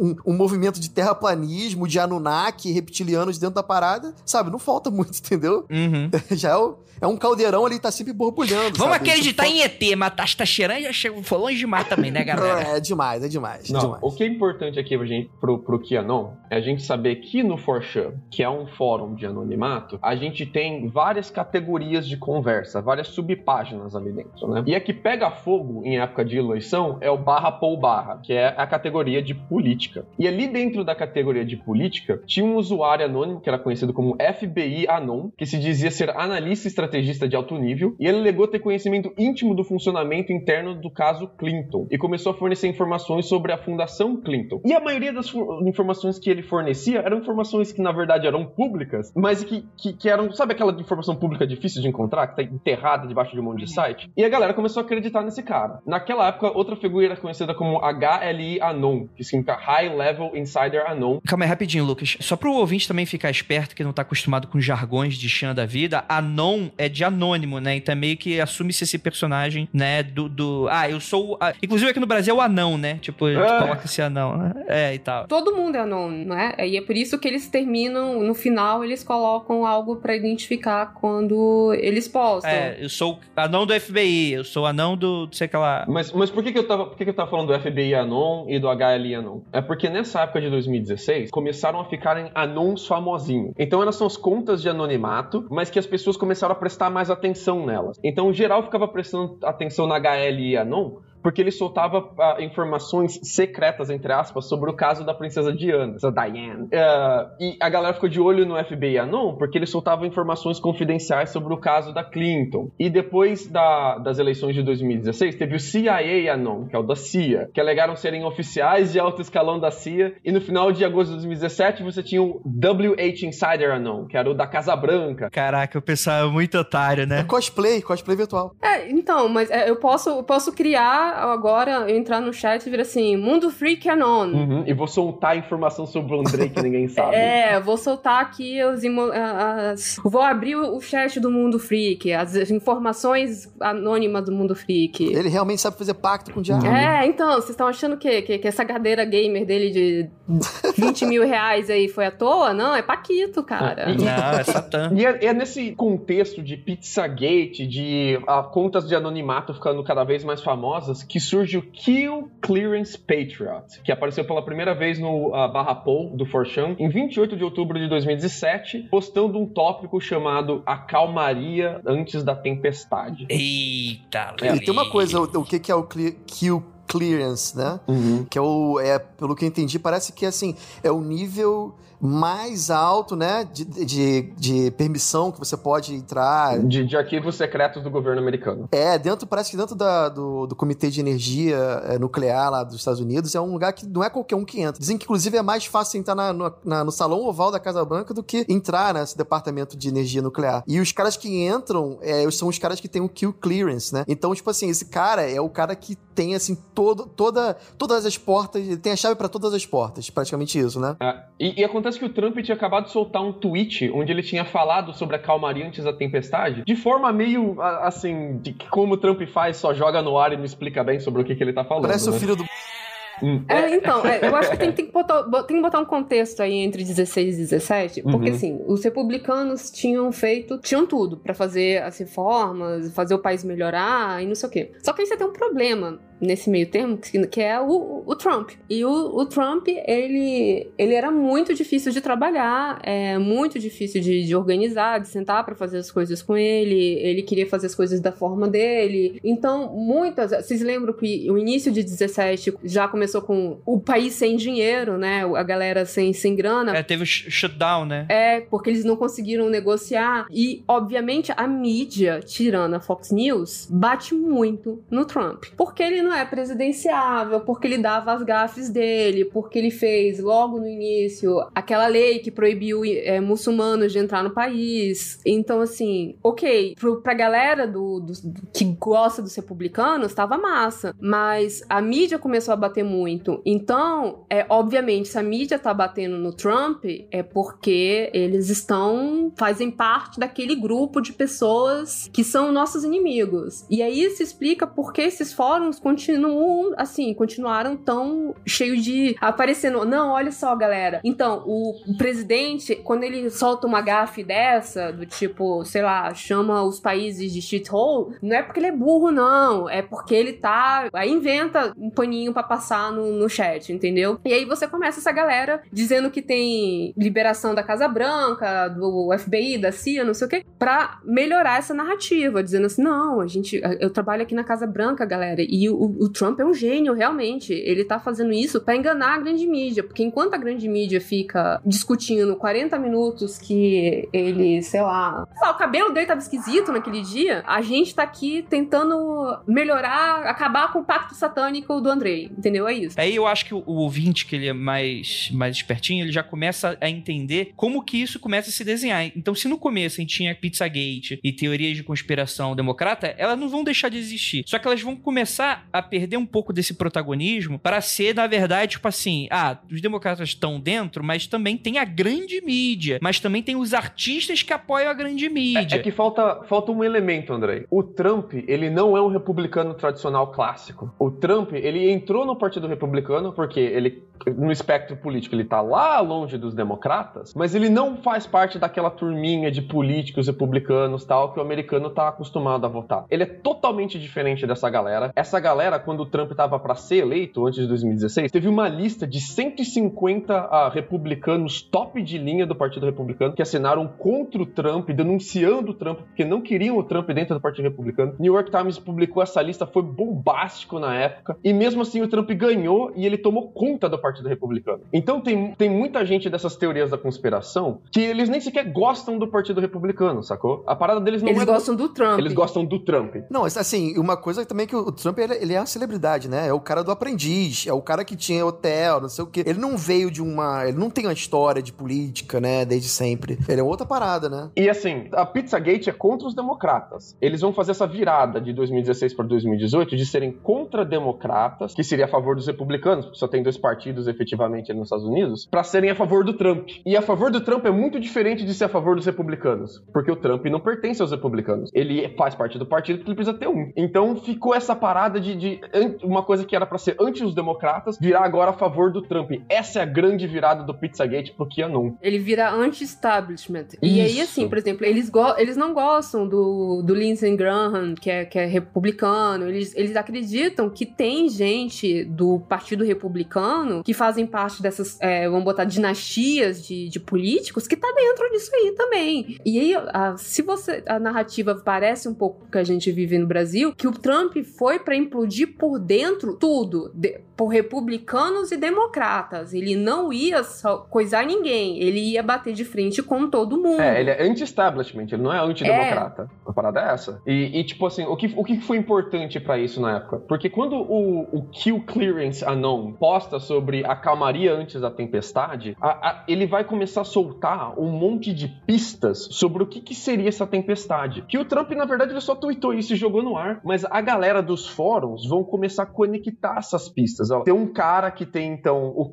Kill Clearance, que pode acessar todas as informações secretas dos Estados Unidos, nos dando pistas de qual que é o plano do Trump. Vamos ir atrás disso, vamos investigar isso. Esse Kill Clearance Anon, que depois vai ser só reduzido para Kill Anon, vai se tornar o grande Anon do 4chan na época. Só se falava disso. E os dois grandes moderadores do chat, do Barra Paul, moderadores do 4chan, que é o Barosheret Scribe e o Panfleto Anon, o nome do cara é Panfleto Anon, cara, demais. Eles vão entrar em contato com o youtuber chamado Tracy Dias. O Tracy Dias era um youtuber relativamente pequeno quando você considera grandes youtubers, assim, ele não era grande. E o Tracy Dias vai começar a fazer esses vídeos, onde ele pega esses posts, onde o QAnon vai soltar várias dicas de, totalmente desconexas, dicas malucas, que lembram bastante o Cicada 3301. Essas dicas misteriosas do que, que o Trump quer dizer. Interprete o Trump, por exemplo. Di- Dicas sobre como descobrir as coisas secretas dos Estados Unidos. O Tracy Dias vai fazer vídeos sobre isso. E esses vídeos vão bombar dentro do 4chan e vai começar a criar toda esse lore, toda essa mitologia do que significa ser um seguidor de QAnon. E não é só o Tracy Dias. O Tracy Dias vai virar o que eles chamam de baker, de padeiro, que são esses influencers de QAnon que vão pegar as dicas que o QAnon vai postando nas redes sociais e no 4chan e vão traduzindo isso, o que, que isso significa, vão fazendo a investigação. Então você tem o QAnon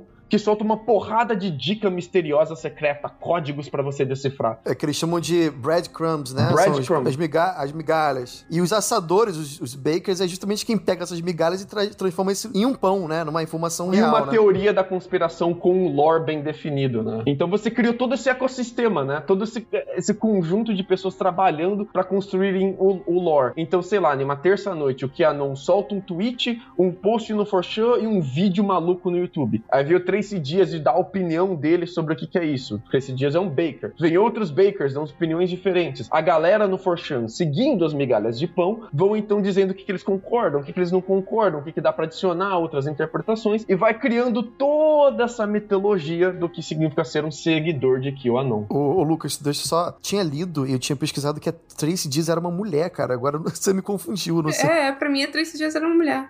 Mulher. Mas ela, é uma, mas ela é uma mulher. Eu tô falando outra Tracy Dias? É. Puta que pariu. É a Tracy... Desculpa aí, galera. É a Tracy Dias, tá? É a youtuber. Ah, não o youtuber. Foi mal, galera. Cara, eu, eu queria falar de algumas alegações, né, que os que o Anões estão têm falado, assim, por exemplo, que até o Lucas mencionou. Tem umas que são, cara, é, são muito risíveis, assim, tipo, por exemplo, a chanceler da Alemanha, a primeira-ministra da Alemanha, Angela Merkel, seria neta de Hitler. Né? e, cara, e agora eu vou, eu vou te falar. Você tem uma foto que a galera postou que tem uma. que é o, o Hitler abraçado por uma menininha, e, cara, re- realmente lembra a Angela Merkel. Eu não tô falando que é, mas lembra, cara. Lembra. Os caras botaram É até. tudo alemão, é tudo loiro, É. pequeno, da cara redonda. Zoucas, vou te recomendar uma série chamada Dark. É. Opa, é. Mas, é, mas isso que o, que o Zucas falou é, é engraçado, porque assim, como você estava comentando, né, que de cada um faz seu, seu lore, e aí o, o- tá, até, tá até na pauta que o, que o Lucas fez, parabéns pela pauta, senhor Lucas, que, tipo, dependendo do seu espectro político, os nazistas são bons ou não. Então, o fato da Angela Merkel ser neta do Hitler é uma coisa massa. O fato da Angela Merkel ser neta do Hitler não é uma coisa massa. É, depende. É, tudo depende. Ele, não, ele acerta nos dois lados, né? Acertando errando.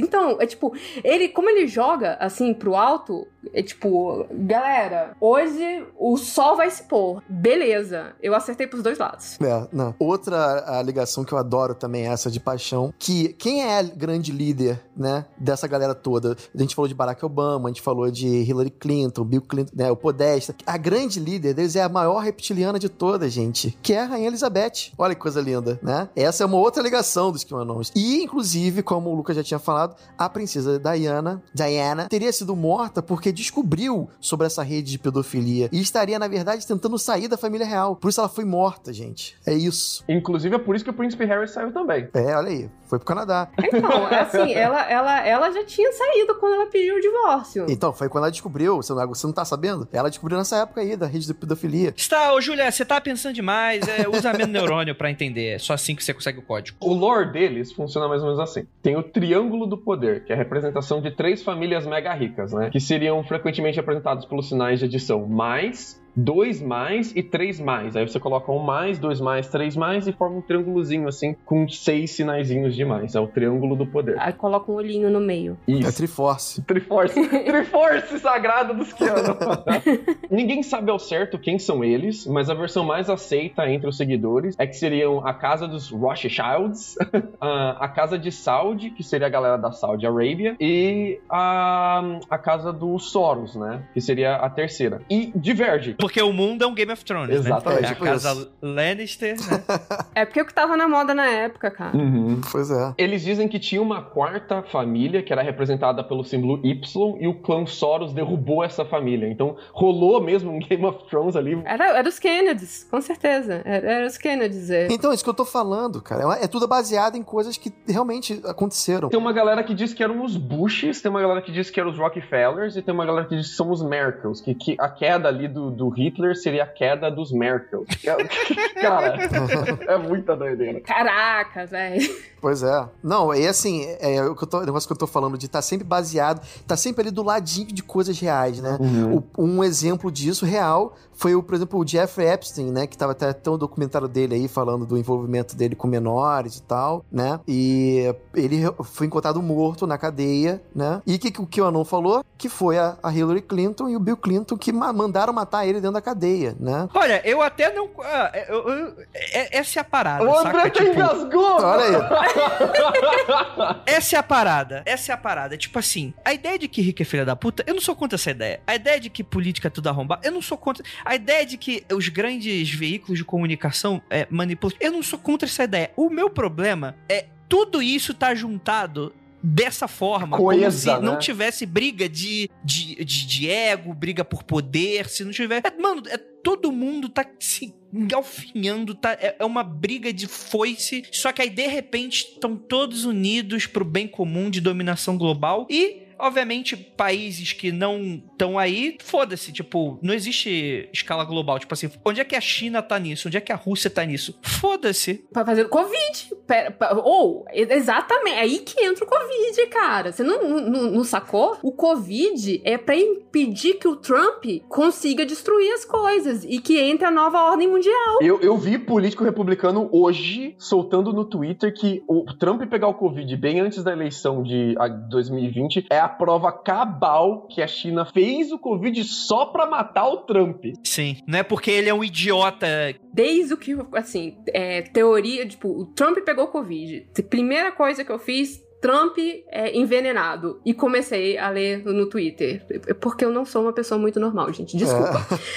E aí vem, o Trump foi envenenado, que não é Covid. Porque tem a galera que vai bater no pé o resto do mundo dizendo que esse negócio não existe. Porque é, pra eles é mais fácil ter sido o Biden, a KGB, a China, a, a tia Cotinha. Mas não foi Covid. Ele foi envenenado. É diferente. É, o negócio que eu acho que é incrível, que é, aí eu não sei, se- não sei nem se a gente tá preparado pra falar- sobre isso aqui, porque é o seguinte, o pessoal fala de que o anons, né, dessa, uma das teorias é a seguinte, que o coronavírus, na verdade, é uma cortina de fumaça pra uma coisa muito maior, que, na verdade, que a pariu. vacina, é a vacina do coronavírus, vai implantar um chip em você, que quando implementarem a tecnologia 5G, aí as pessoas vão ser controladas. Então, na verdade, o coronavírus foi tudo uma desculpa pra poder botar a vacina em você, que é o chip, implantar a marca da besta, certo? E, cara, Andrei, o maior ufólogo brasileiro, que eu não vou citar o nome aqui, acredita que o coronavírus veio do espaço, veio, veio é alienígena, Olha. entendeu? Veio de um cometa. É, mas é aquilo também, né? Tipo assim, tipo assim, se você é psicólogo, você atribui a psicologia, se você é biólogo, você atribui a biologia. Eu vi espiritualista falando que veio do umbral o coronavírus. Olha aí, que lindo. É, é foi, foi os- os dragões do umbral. Pô, eu, eu, vou ter que, eu vou ter que trazer que ele é a peste negra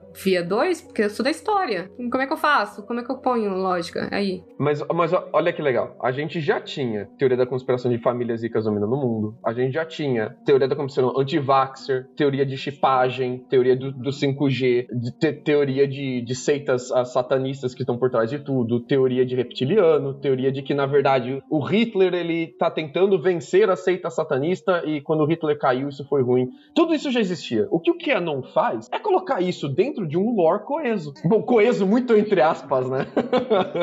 É isso que o, que o Lucas tá falando, gente. O- o- a, grande, a grande genialidade, e aí você não pode dizer que, que não é genial, é que ele consegue envolver qualquer pessoa que, que tenha uma tendência. Porque, tipo assim, você acredita em alguma coisa dessas? Um pouquinho, vai. Só um pouquinho. Eu acabei de falar aqui, acabei de falar aqui que eu, eu sou extremamente confiado com tudo. Tem um ladinho, tem um ladinho do seu cérebro que quer acreditar que, tipo, cara, faz sentido. Essa parte faz. E aí ele pega essa parte, esse bichinho do teu cérebro e te alimenta. Ele diz assim: olha, tá vendo isso aqui? Você pode chegar nesse ponto e chegar nesse. E aí você cria do tipo, além, como o Lucas comentou, vocês, tipo, fazer da forma que você acha interessante, você colocar sentido pra dentro do seu mundo. Então você não é aquele conspirólogo maluco do, do chapéu, o conspirólogo que todo mundo tira sarro, sabe? Você não é o tio maluco que tá lá, ah, tomando duas cervejas e começa a falar, não, porque o cara que matou o Kennedy foi a CIA, que não sei o quê, e blá blá blá. Não, você, tipo, você só, olha, você tá vendo? É, esse, esse negócio do 5G é errado. E aí, um país que já tem problemas com o preço das vacinas, já tem uma tendência a não acreditar em vacina, eu vou acreditar numa vacina que foi feita em seis meses da China? Não,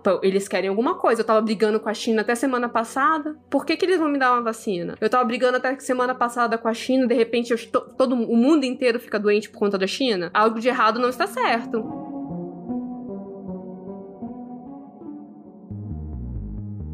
Eu acho que vocês citaram bem essa coisa porque, tipo assim, existe aquelas hipóteses, né, que o pessoal de sociologia agora construir, né? Existem as teorias da conspiração que é tipo, sei lá, o homem não foi pra lua. E existe essas mastermind, motherfucker, mãe de teoria da conspiração, que é essa nuvem difusa, que não é exatamente, tipo assim, você não precisa acreditar em tudo, como vocês estão falando desde o início do podcast. Você precisa, você tem uma linha muito baseada, muito provavelmente, em coisas do seu senso comum, que é tipo, sei lá, por exemplo, ah, político não é confiável. Cara, eu acho muito razoável você ter esse tipo de pensamento. Eu acho que é problemático no sentido prático da coisa, que beleza, tu vai votar em quem então? E aí você entra esses oportunistas e, e se aproveitam desse momento. Mas é um senso comum que tá na população, por exemplo. Ou você vai, sei lá, por exemplo, pegar uma, é, um grande jornal de grande circulação, tipo assim, é claro que o grande jornal ele vai puxar sardinha pro político que fez investimentos para ele ou pra linha e o viés ideológico que ele faz. Não é crime, mas ele faz. E é isso. E você não precisa concordar com isso. Tipo assim, o senso comum fala, não, realmente, às vezes tal tá jornal, tipo assim, é filha da puta e tal. O problema é quando, tipo assim, tudo isso vira a desculpa para tu montar a porra de uma seita. E aí, esse é o problema. Não é que nenhum político presta. O político que eu gosto presta. E aí, é isso que eu vi, por exemplo, coisas de. que vocês estavam citando aí, sobre essa coisa do coronavírus e tal. Eu vi gente de esquerda falando que o coronavírus era porque o capitalismo estava próximo de produzir a sua grande crise e o coronavírus seria uma crise. Ah, eu, eu vou mais longe. Eu vi muito, tanto quanto gente de direita quanto de esquerda falando isso, bicho. A galera que eu sigo falando um monte de porrada de teoria da conspiração sobre o coronavírus, eu fiquei muito decepcionado, mano. Muito mesmo, assim. O Twitter praticamente derreteu durante a pandemia, cara. Foi, é, é uma, uma atrás da outra. Mas, André, essa parada da mídia que você tava falando, eu acessei um artigo do Gazeta do Povo, não sei nem porque eu cliquei nessa porra desse link, é Gazeta do Povo, né, velho? Aí eu cliquei, né? Aí eu, eu uso o Adblocker, aí subiu a pop-up. Hum, parece que você usa um bloqueador de anúncios. Mas que tal apoiar a fonte que defende as suas convicções? Os caras não estão dizendo apoie uma fonte isenta, apoie o bom jornalismo, apoie. Não, a, a moda agora é o oposto, né? Acabou é. ser isento na, na, A Júlia tava falando um tempo atrás aí sobre o posicionamento dos jornalistas nos Estados Unidos. Eu tava vendo ontem, inclusive, a CNN, o cara, tipo, apontando o dedo na cara do Trump, assim, cara, praticamente quase xingando o cara, assim, né? É, não, é, apoia a fonte que fala o que você quer falar. A parada é essa agora. Exatamente. É, e aí entra nas questões do tipo, como a gente tem muito acesso a muita informação, a gente se fecha na bolha daquilo que a gente quer ouvir. Então, por exemplo, aquele negócio de você em quatro meses você pode ser radicalizado pelo YouTube, é exatamente você brincando de bolha, de bolha, de bolha, de bolha, e você não sai, você não escuta mais nada. Quando você vai ler, eu não sei se vocês fazem isso, mas eu leio comentários do, do YouTube. Eu tenho problemas por quê, mentais. Julia, por quê? Ah, não, mas é porque normalmente em documentário de história. Não, daqui a pouco você deve estar começando a ler comentários do G1, que é, Nossa. é o YouTube é a porta de entrada para drogas mais Cara, fortes. É só porque eu não entro no G1, mas é porque eu tenho eu sempre entro nos, na, nos comentários, eu tenho um sério problema com isso. É mais forte que eu. E aí você vê pessoas que pensam igual você e entra no outro link, mais pessoas que vejam, pensam com você, assim, um, eu não estou só, dois, isso deve fazer sentido, porque não só eu, só eu é. que tô acreditando. E todo mundo que pensa ao contrário é muito burro, né? Porque, ó, gente, é tão óbvio pra gente isso, né? é. né? Por que você...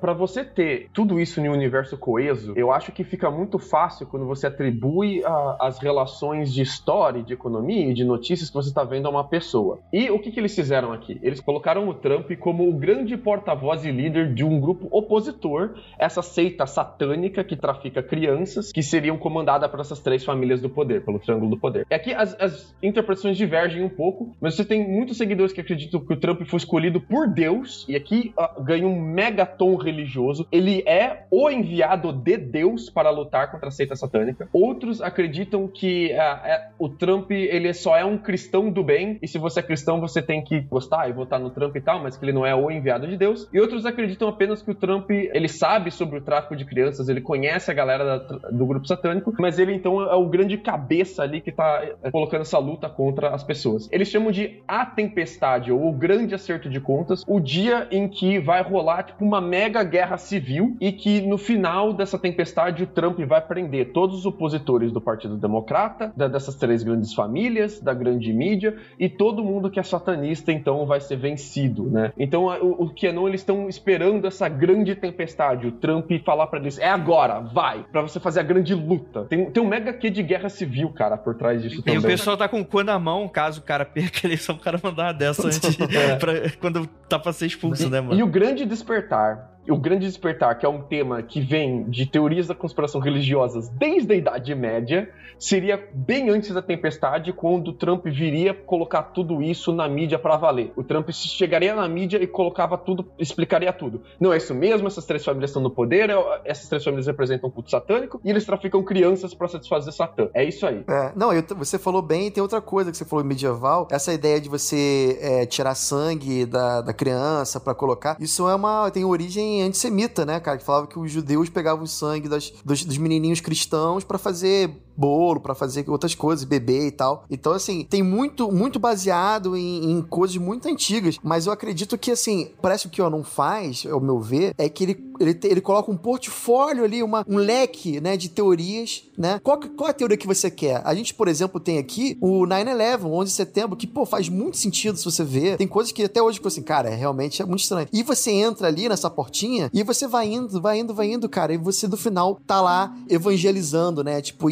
chamando é, pessoas até da sua família para fazer parte do que eu não. Se você vê as fotos da, da galera nos comícios do Trump, é tipo criança, com mãe, com pai, com vovô, vovó, tudo com camisa com quê, sabe, né? Então, assim, é, é, rola uma parada mesmo de, de evangelizar essa culto. galera. É um culto, é, é um, culto, culto, cara, é, um culto. E eu tava lendo na, nas últimos, nos últimos comícios do, do Trump, as camisas do que estavam saindo mais do que as camisas do Trump. Então, há um movimento, assim, a gente tem, né, dentro, se a gente for pegar agora essas eleições de 2020, você tem um aspecto, né, pessoas que votam porque são republicanas, as, as pessoas que votam porque são trumpistas, e as pessoas que vão votar porque nem são trumpistas mais tanto agora, mas são porque são do QAnon. Porque, por exemplo, se o Trump tiver que não poder concorrer por conta do, do Covid, essas pessoas talvez continuem votando no Partido Republicano por conta do QAnon, pra, ele man pra manter o Ki ali dentro, dando informações pra gente. Uhum. Entendeu? Mas, mas olha como é doido, tem teoria da conspiração que os republicanos e os democratas acreditam que tá dentro do QAnon. Tem uma que eu adoro, que a galera a, democrata, um pouco mais da esquerda, não radical, mas chegando lá no radical, gosta muito. Não chama de, de, democrata de esquerda, não. Então, por favor. Aqui, aqui, a galera chama de esquerda. É, eu não tô falando que os democratas são de esquerda, eu tô falando da galera de esquerda que é democrata, sacou? É, é, é, chega, chega, a ser triste. Tá, tudo bem, chega, é que chega a ser triste. Não, é que assim, eu vou explicar o porquê que eu tô falando isso especificamente. É porque a galera que é democrata e não é de esquerda não acredita nessa teoria da conspiração que eu vou falar especificamente. Ok. Sacou? Então, tipo, a, a, o que eu tô falando é da galera que gosta muito do Sanders. Essa galera não é necessariamente democrata, mas eles gostam bastante do Sanders. E eles achavam que o Sanders ia ganhar a pré-eleição e ele seria o candidato de 2016. Mas quem ganhou foi a Hillary. E rola uma mega teoria da conspiração de que durante a Convenção Nacional Democrata foi definir quem seria o candidato democrata, o Sanders perdeu porque eles trapacearam para Hillary. Tem um cara que trabalha na que trabalhava na Convenção Nacional Democrata, que é o Seth Rich. E esse cara foi assassinado. E a galera acha que esse cara foi assassinado porque ele ia colocar a boca no trombone, ele ia falar para todo mundo que, olha, o Sanders ia ganhar e o Partido Democrata não deixou o Sanders ganhar porque eles queriam colocar a Hillary. E tanto a galera do que é não republicana,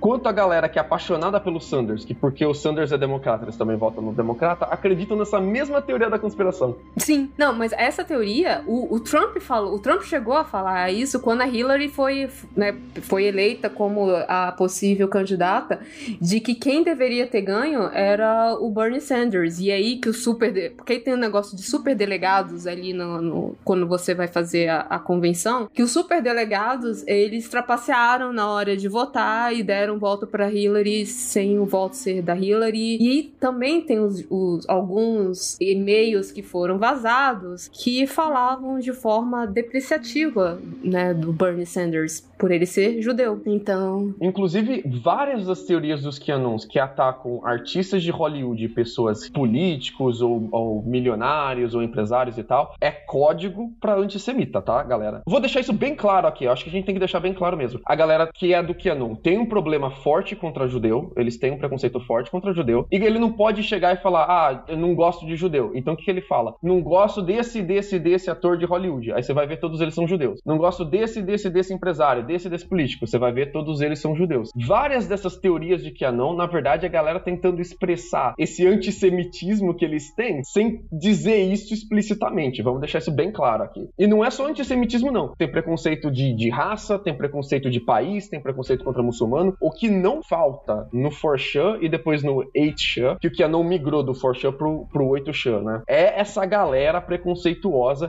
diluindo e escondendo o preconceito deles através dessas teorias de conspiração. Tem que deixar isso muito claro. Total. Vamos, vamos deixar mais fácil. Essa galera do QAnon, eles querem os WASP de volta, tá? Que, que é o, o seria o a galera que veio pros Estados Unidos original, originalmente, né? É um homem branco protestante, tá? É, ang- é o anglo-saxão, que não pode ser só branco, desculpa, tem que ser anglo-saxão, porque branco tem uma matiz muito grande, que eu não consigo enxergar, mas segundo eles tem. É, tem uma É. galera dos Estados Unidos falando que é, em Portugal não tinha branco. é, né? não, itali ele, pra eles italiano, né, branco. Povos ibéricos, né? Tão, são, já estão misturados, né? Tipo assim, eles são muito bons em ver, em ver cor. É igual, é igual a gente tem o Tupinivique no Brasil, né? Tipo isso.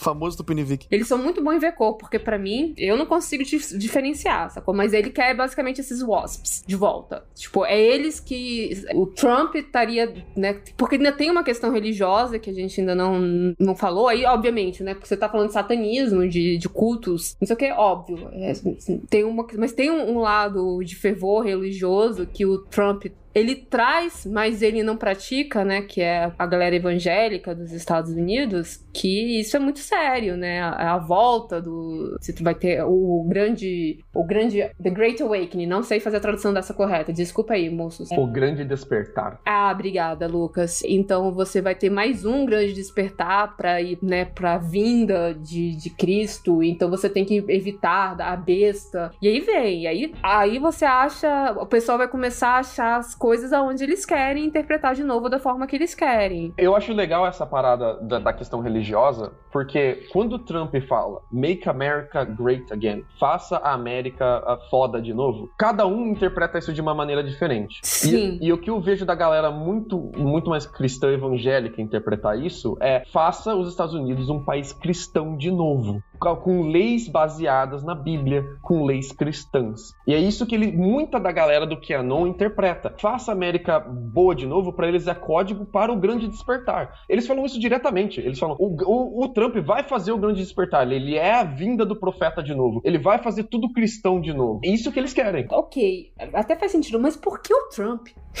De, de todo mundo que eles podiam escolher, né, cara? Porque assim, o Pence, ele é extremamente cristão. né? Sim. Tipo, um, um- Ele é ultra cristão.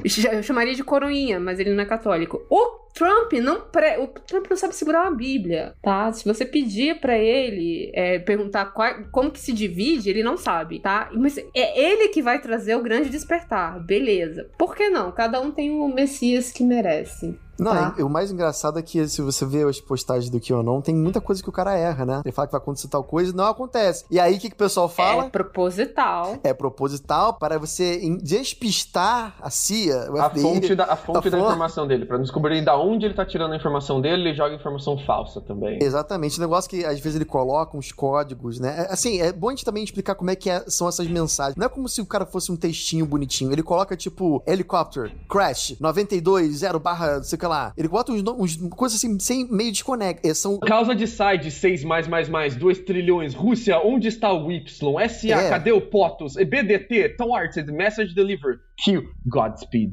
É, tipo, esse- essas são as migalhas, né, que a gente tava falando.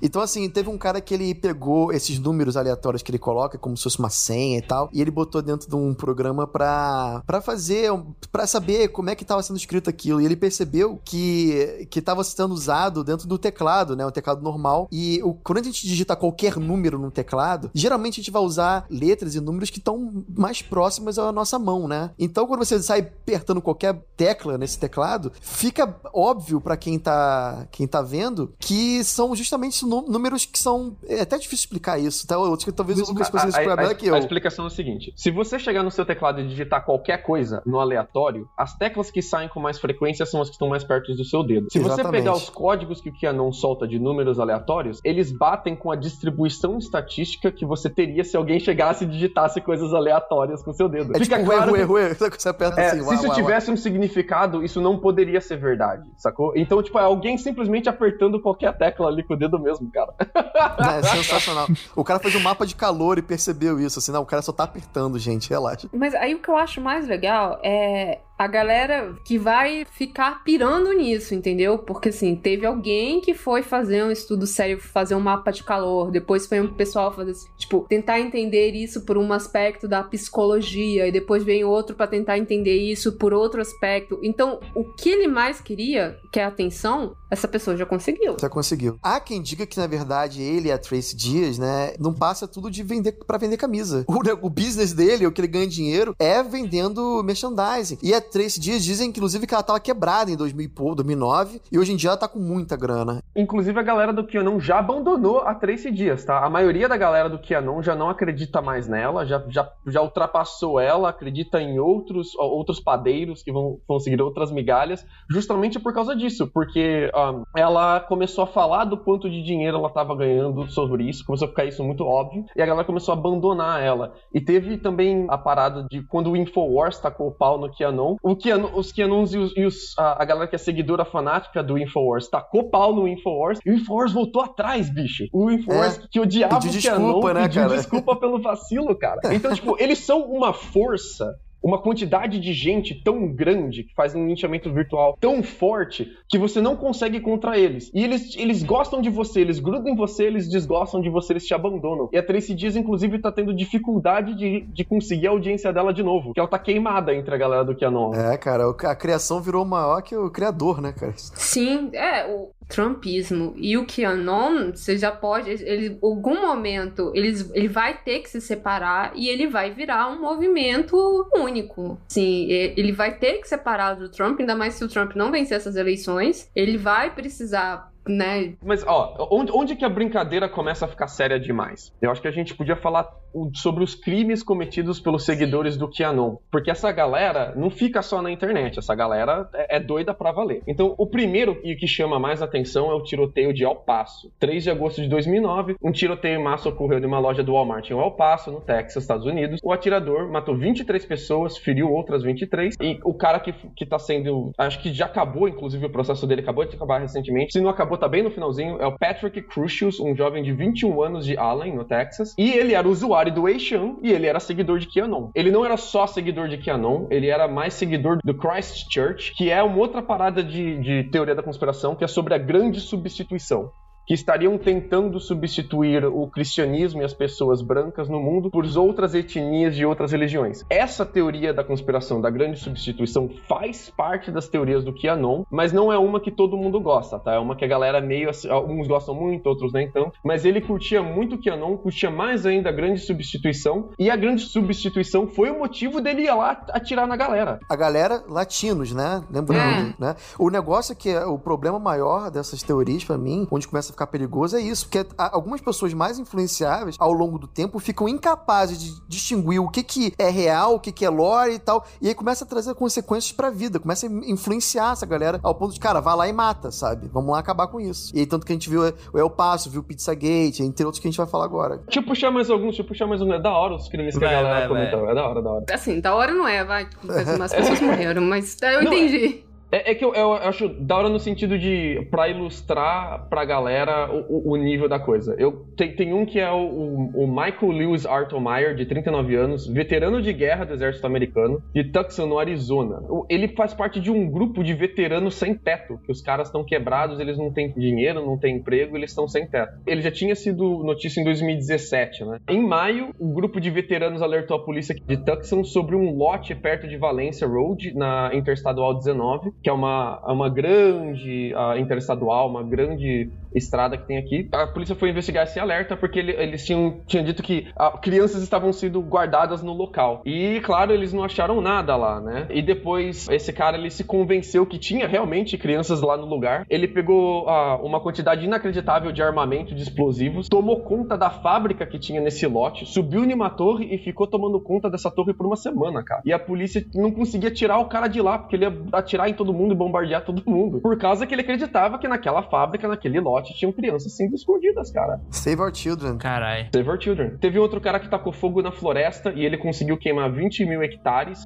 Ele dizia que era o fogo sagrado e ele leu lá nas teorias de Kianon que aquele local, aquele lugar onde ele tacou fogo estava sendo usado para tráfico de crianças, então ele tacou fogo na floresta. 20 mil hectares, cara. 20 mil hectares. Teve um cara que trancou uma ponte, dois caras, que ele transformou uma Kombi que ele tinha praticamente em um, em um caminhão de guerra cheio de armamento e trancou uma ponte perto de uma represa e não deixava ninguém entrar nem passar, e ele atirou na polícia. Teve um outro cara que ele matou sem querer um mafioso, mano. Você... Ah, o Gambino, né? Essa foi, foi, foi. Essa é boa. Cara, essa, essa, é boa. essa eu vou ter que contar com cuidado, porque essa é, é, é maravilhosa, assim. A Anthony Cormello, de 24 anos, chegou à casa de Francesco Frank Boy Cali, atraiu pra fora da casa. Os dois conversaram brevemente, em seguida Cormello puxou uma arma de seu carro e atirou no Cali, deixando-o caído na rua. Cali era um subchefe da família mafiosa Gambino, alvo de diversas investigações de crime organizado em Nova York. Ele acreditava que esse cara fazia parte do grande comércio de crianças pelo mundo, e ele foi matar esse cara porque ele leu o nome dele em uma lista de, sata- de satanistas nos fóruns de QAnon. E não sabia, Ele né? não sabia que o cara era mafioso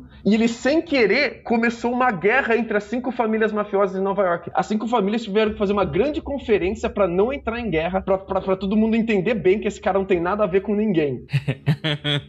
Olha isso, cara. Caralho, bicho. Não, mas é engraçado, engraçado não, mas é tipo assim, o pessoal recebeu um alerta do tipo, isso foi de madrugada, não sei o quê. E assim, quando você, pô, esse tipo de alerta foi, é bomba ou, ou é, é- é gente grande da máfia, né? E aí quando foram ver, era realmente gente grande da máfia morreu. Ele falou assim, pô, a, a polícia já tava, vai estourar esse negócio. Quando prenderam, tava todo mundo tentando entender qual que era a ligação desse cara com a máfia e com qual máfia que ele tava ligado. Porque assim, acharam que ele tinha dado em cima da prima de não sei quem, achavam que podia ter coisa com droga, e ninguém entendeu. Até o julgamento do cara, até quando ele foi se apresentar pro juiz. Porque quando ele foi se apresentar pro juiz, ele chega com a, a, a marca do, do QAnon do, na, na mão. na mão, né? É. Aí, tipo assim, aí fica assim, tipo, pera, hã?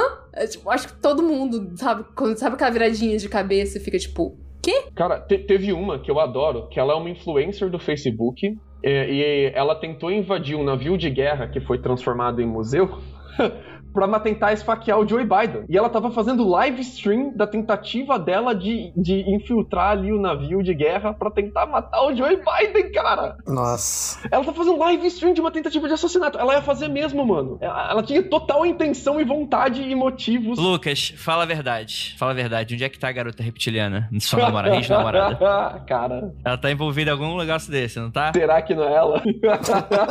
e, e, cara, quando ela tava sendo presa, ela tava fazendo live, ela gritando: acordem, acordem, é a grande tempestade. Estão, estão tentando parar a grande tempestade, a polícia está envolvida. Cara, é uma doideira sem limites. Então, eu acho que esse é o problema, né? Quando pega essa galera de, de mente frágil, né, mano? E aí, que o cara que compartilha esse tipo de teoria da conspiração, já sei lá, tipo, o cara compartilha porque vai que é verdade, né? Mas esse cara tá cagando, o cara não vai fazer porra nenhuma. Aí pega essa galera que é mais coração fraco e aí fudeu, mano. Aí tu tem essa loucura, né? E aqui no Brasil, cara, a gente tem pouca dessa galera doida, mas já teve algumas coisas assim, atentado em Porta dos Fundos, né? Que o pessoal foge pra Rússia, né? Não, não, não- não é necessariamente ligado ao que Enon, mas tem ali um, uma rebarba ali, né? Do, do, do tipo de coisa, né? Olha essa daqui que doida. Tem o Comey, que era o ex-diretor do FBI, que o Trump demitiu o Comey, né? E o Comey, ele ia fazer, ele ia dar um discurso em um evento de doação para uma high school. E eles tiveram que fechar o evento e não fazer o evento. Teve que SWAT team, esquadrão antibomba e o caralho, porque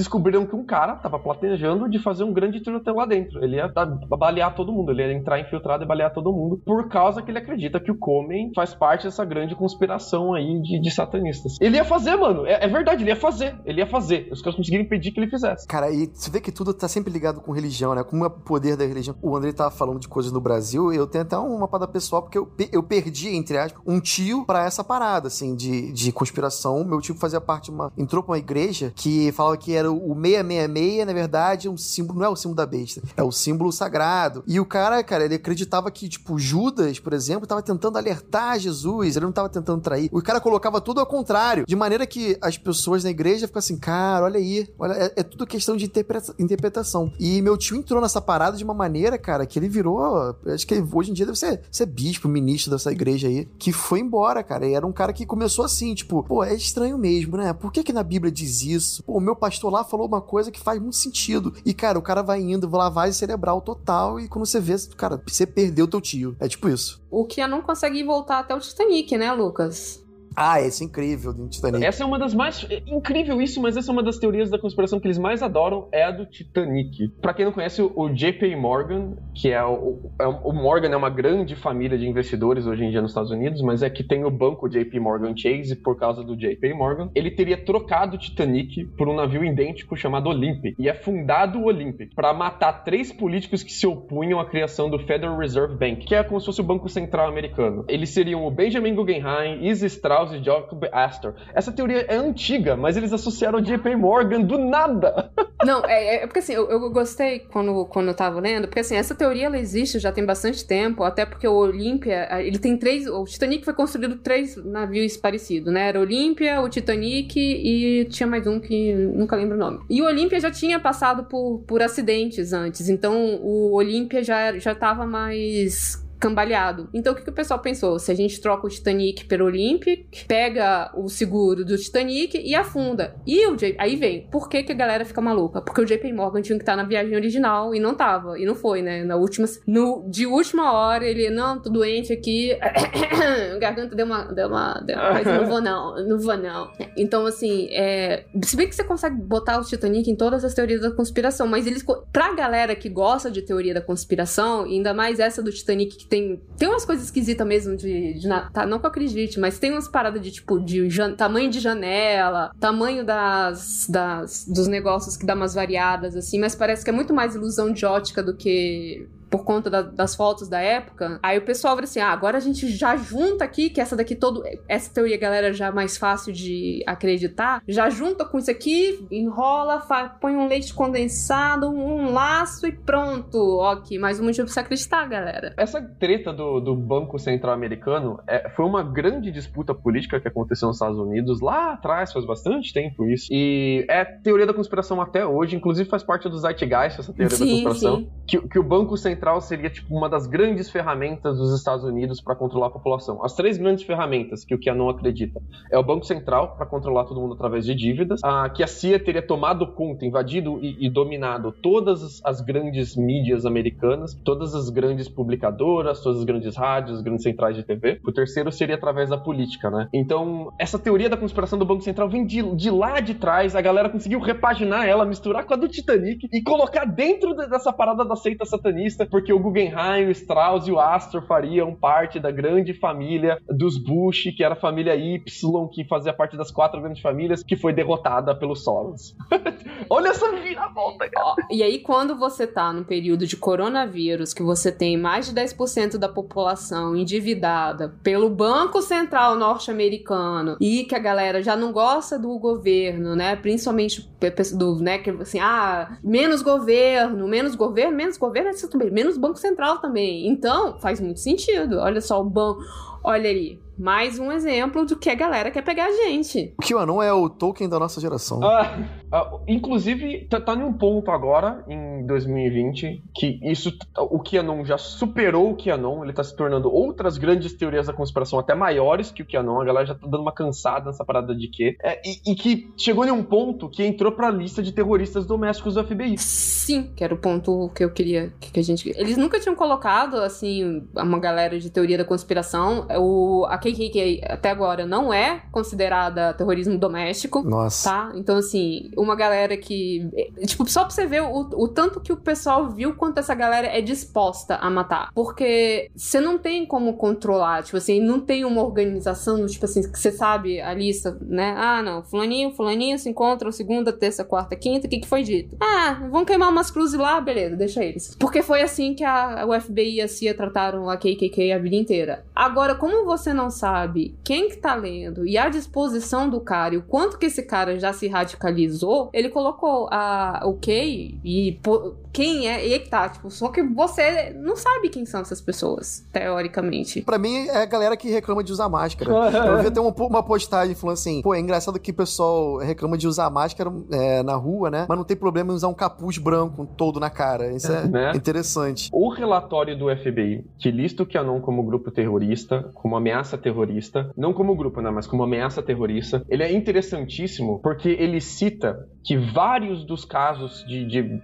de QAnon a gente não conhece ainda. Eles estão prendendo pessoas cometendo crimes, mas eles não estão soltando publicamente que tem a ver com QAnon. Porque eles estão com medão que essa galera vire mártir. Porque o que esse movimento precisa muito agora é de um novo mártir, né? É, pra ganhar mais força. Você, a pessoa vai lá, atira nas crianças na escola e depois ele vira herói no Kianon. Que o Kianon, inclusive, acredita que a, as crianças que morrem na escola, entre aspas, são todas atores e atrizes contratados para que você tenha argumentos aí para controlar melhor a venda de armas, né? Mas então ele, eles têm muito medo disso. A galera tá fabricando bomba em casa, tá, tá transformando o carro em tanque de guerra, tá, tá matando mafioso sem querer, botando fogo em, em, em, área de reserva florestal. Cara, isso daqui tá. Tacando fogo em igreja. Tacou fogo em igreja. Isso daqui vai ficar muito grande daqui a pouco. Tá, tá, tá subindo exponencialmente a quantidade de gente que tá acreditando acreditando nisso. A gente não vai conseguir controlar. Vamos tentar, não, pelo menos, não dar um mártir para eles. Porque senão daqui a pouco a galera tá cometendo crime para virar herói na internet. E, e, pode ficar pior ainda quando a vacina sair, né, Lucas? Porque aí a galera vai começar a. Como tentaram destruir torres 5G na Inglaterra, a galera vai para cima de quem tentar te vacinar. Fazer piquete na, na frente de, de hospital, né? Pra deixar o cara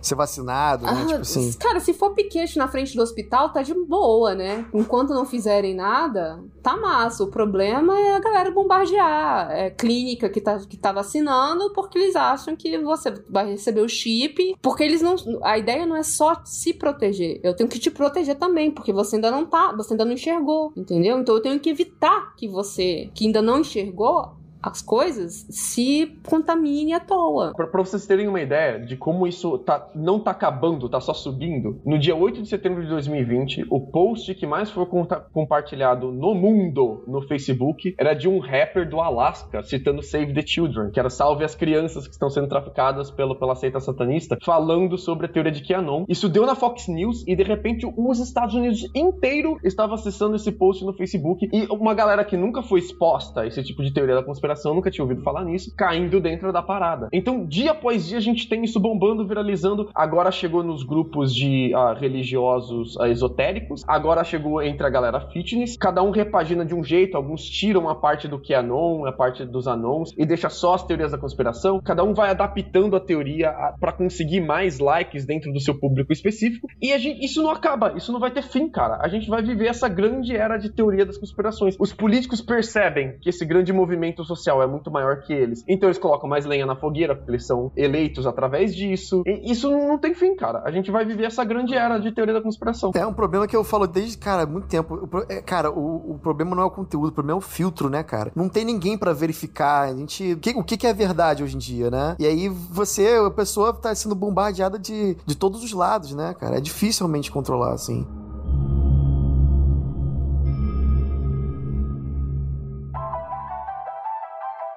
Cara, eu acho que, inclusive, eu queria puxar pra gente falar isso, como é que isso se reflete aqui no Brasil, que eu acho que é o ponto importante que eu queria chegar, mas é o tipo de coisa que a gente vai ter muito a gente vai ter algumas décadas aí, é, é uma crença pessoal minha, a se adequar em como a internet afeta a nossa vida. Porque não adianta. Tipo assim, a gente não vai conseguir. Não adianta você colocar aquelas imagens boomer de tipo, ah, nossa, vai um, sai da internet, vai ler um livro, porque isso não vai acontecer. A gente vai ter que se acostumar com esse ambiente de redes, e a gente vai ter que se acostumar que com o que a gente coloca na internet, a gente não precisa colocar o que tá dentro da nossa cabeça, a gente não precisa acreditar em tudo que tá lá. E, infelizmente, tem muito. A gente vai sofrer um bocado nas próximas décadas por causa disso, até a gente se adequar a como a gente deveria deveria viver isso. Tipo, por exemplo, se a gente for fazer uma comparação, imprensa, por exemplo, né? O nascimento de uma imprensa, né? Você tem um momento em que. Você imagina. Até mesmo antes, sei lá, tipo, você imagina quando a Bíblia foi, foi traduzida do latim pro alemão pelo, pelo movimento protestante, o quanto de gente não usou isso pra, tipo, super interpretar uma parada e criar suas próprias seitas. Mas teve um momento que a gente precisou aprender como lidar com esse tipo de coisa, aprender a lidar com esses movimentos, e em dado momento, acredito eu, que as próximas gerações elas vão estar sabendo lidar muito melhor com isso isso do que a gente. Enquanto que a gente ri, hahaha, quem votaria no Hitler na Alemanha de, de década de 30? Ah, vai ser gente rindo da gente, por a gente não estar tá sabendo lidar com uma informação que talvez seja até mais básica no futuro, né? Pelo menos é a minha crença. A gente viu o movimento anti-vacina no livro de história, André, e ficava, nossa, como que a galera podia ser anti-vacina? Agora a gente tá vendo o movimento anti-vacina nascer na nossa frente, cara. A gente tá vendo a versão 2.0 disso acontecendo na nossa frente, entendendo como é que acontece agora, porque a gente tá vivendo isso. É assim que acontece. A internet tem que acabar. A gente ainda justificava, meio que passava pano, pano, porque assim, pô, a galera não entendia como é que funcionava, realmente, talvez ficasse com medo. Pô, é uma coisa que ninguém sabe como é que é.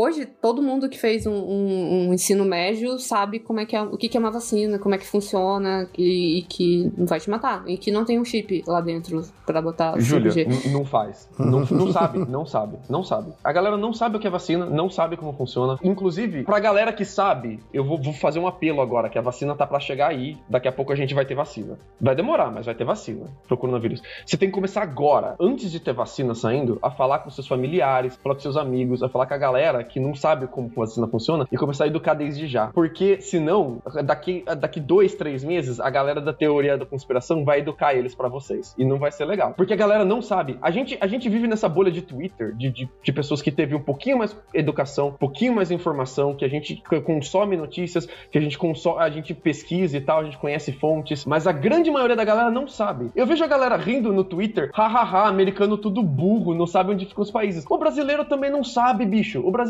médio não, não sabe escrever direito, cara. Não sabe, bicho. A galera não sabe como funciona. Você, você, você que sabe tem que ensinar, cara. É, eu sei, eu sou professora. Olha lá. Mas, ô Lucas, o americano é burro mesmo. Não, sacanagem. O americano falar, é na burro verdade, é o mesmo. seguinte, mas cara. eu tô tentando dizer que o brasileiro também é, bicho. Eu- Não, eu sei, eu sei, eu sei. Eu- Foi só uma piada. Deixa eu, deixa eu falar. Eu acho que só tem um problema nesse seu pensamento que é o seguinte, que é hipersimplificar a questão como se fosse algo de... Alguma questão de, de, de- ignorância que também é. Eu- isso, isso eu vou reaf- reafirmar. Isso é esse problema também. Mas não adianta nada fazer todo esse trabalho se quando tiver uma semana pra vacina chegar, politizar a vacina e falar, ó, essa vacina é X. Porque não adianta o quanto... E você, e, cara, e, e você tem experiência disso. do- das coisas que você, enfim, das, que a gente conversa sobre conversar com familiares e tal. Não adianta. Essa pessoa, ela vai voltar pro, pra comunidade dela, ela vai voltar pro grupo de WhatsApp dela e vai estar falando que a vacina que trouxe, que tal político trouxe não presta, porque a vacina que veio desse país não presta. O que vale é a vacina que outro cara vai trazer, ou o que vale é outra estratégia de imunização. Enfim, É. no, no fundo, não é só isso. Não, mas, é- mas é lógico que não é só isso, mano. Mas eu- a gente tem que fazer também, cara. Tem que todo mundo fazer. Não, sim. Eu, eu acho que o ponto que o Andrei, o Andrei citou é um problema que a gente não tinha até 10 anos atrás, que era até menos até, porque politizou tudo, tudo é questão política agora. Porque, por exemplo, máscara não era pra ser uma questão política. Não era por questão de tipo assim, ah, eu não acredito em máscara. Amigo, não, não, não importa, ela não é, não é sininho, eu vou dizer assim, não acredito, ela vai morrer. Sininho. Sabe? Caraca, que Não é- demais, Julia.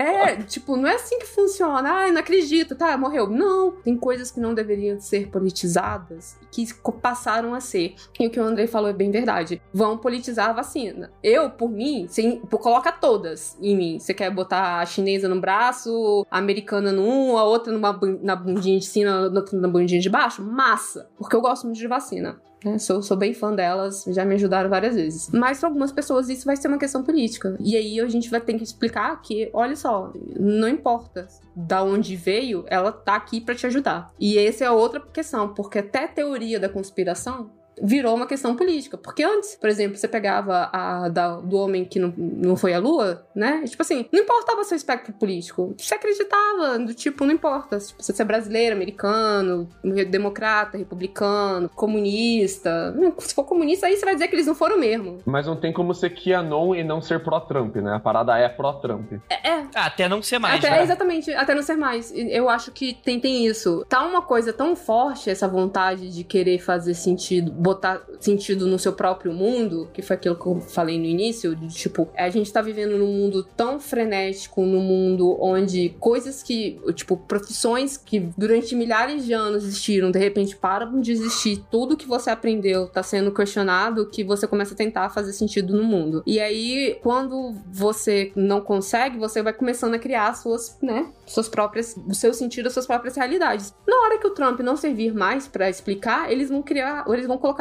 outra coisa que seja que vá fazer sentido pra eles. E é isso. Mas a gente faz o quê? Foda-se. Não, não, tenho, não tenho como controlar isso, então já era. Pra mim, a gente tem que pelo menos tentar alguma coisa, bicho. A minha forma de tentar é falar com o público que eu tenho aqui no Mundo Freak e falar com as pessoas que eu gosto. Minha família, meus amigos. Não, ok, eh, mas o que eu tô dizendo é que não, nunca vai acabar. Do jeito que a gente, que a gente tá, elas, elas vão, vão continuar existindo. Mas, é- mas é. Na verdade, a gente continua a mesma coisa de 500 anos, de mil anos, de dois mil anos atrás, né? Os mesmos mecanismos, as mesmas coisas. Eu acho que o que a gente. Como eu falei, Lucas, eu acho que você. Eu não tô falando que você tá fazendo errado, não, mano. É que é, eu acho que só isso também não resolve, né? Tipo, Não, lógico. a gente tem que estar nos lugares, a gente tem que estar falando, a gente tem que pensar num jeito de punir essas pessoas e também não recair também pra populismo barato do tipo, ah, não. Então, pessoas que vão entrar na internet só com CPF. Que isso também dá uma margem bizarra pra co- outros tipos de problemas E acontecerem. outras teorias, né?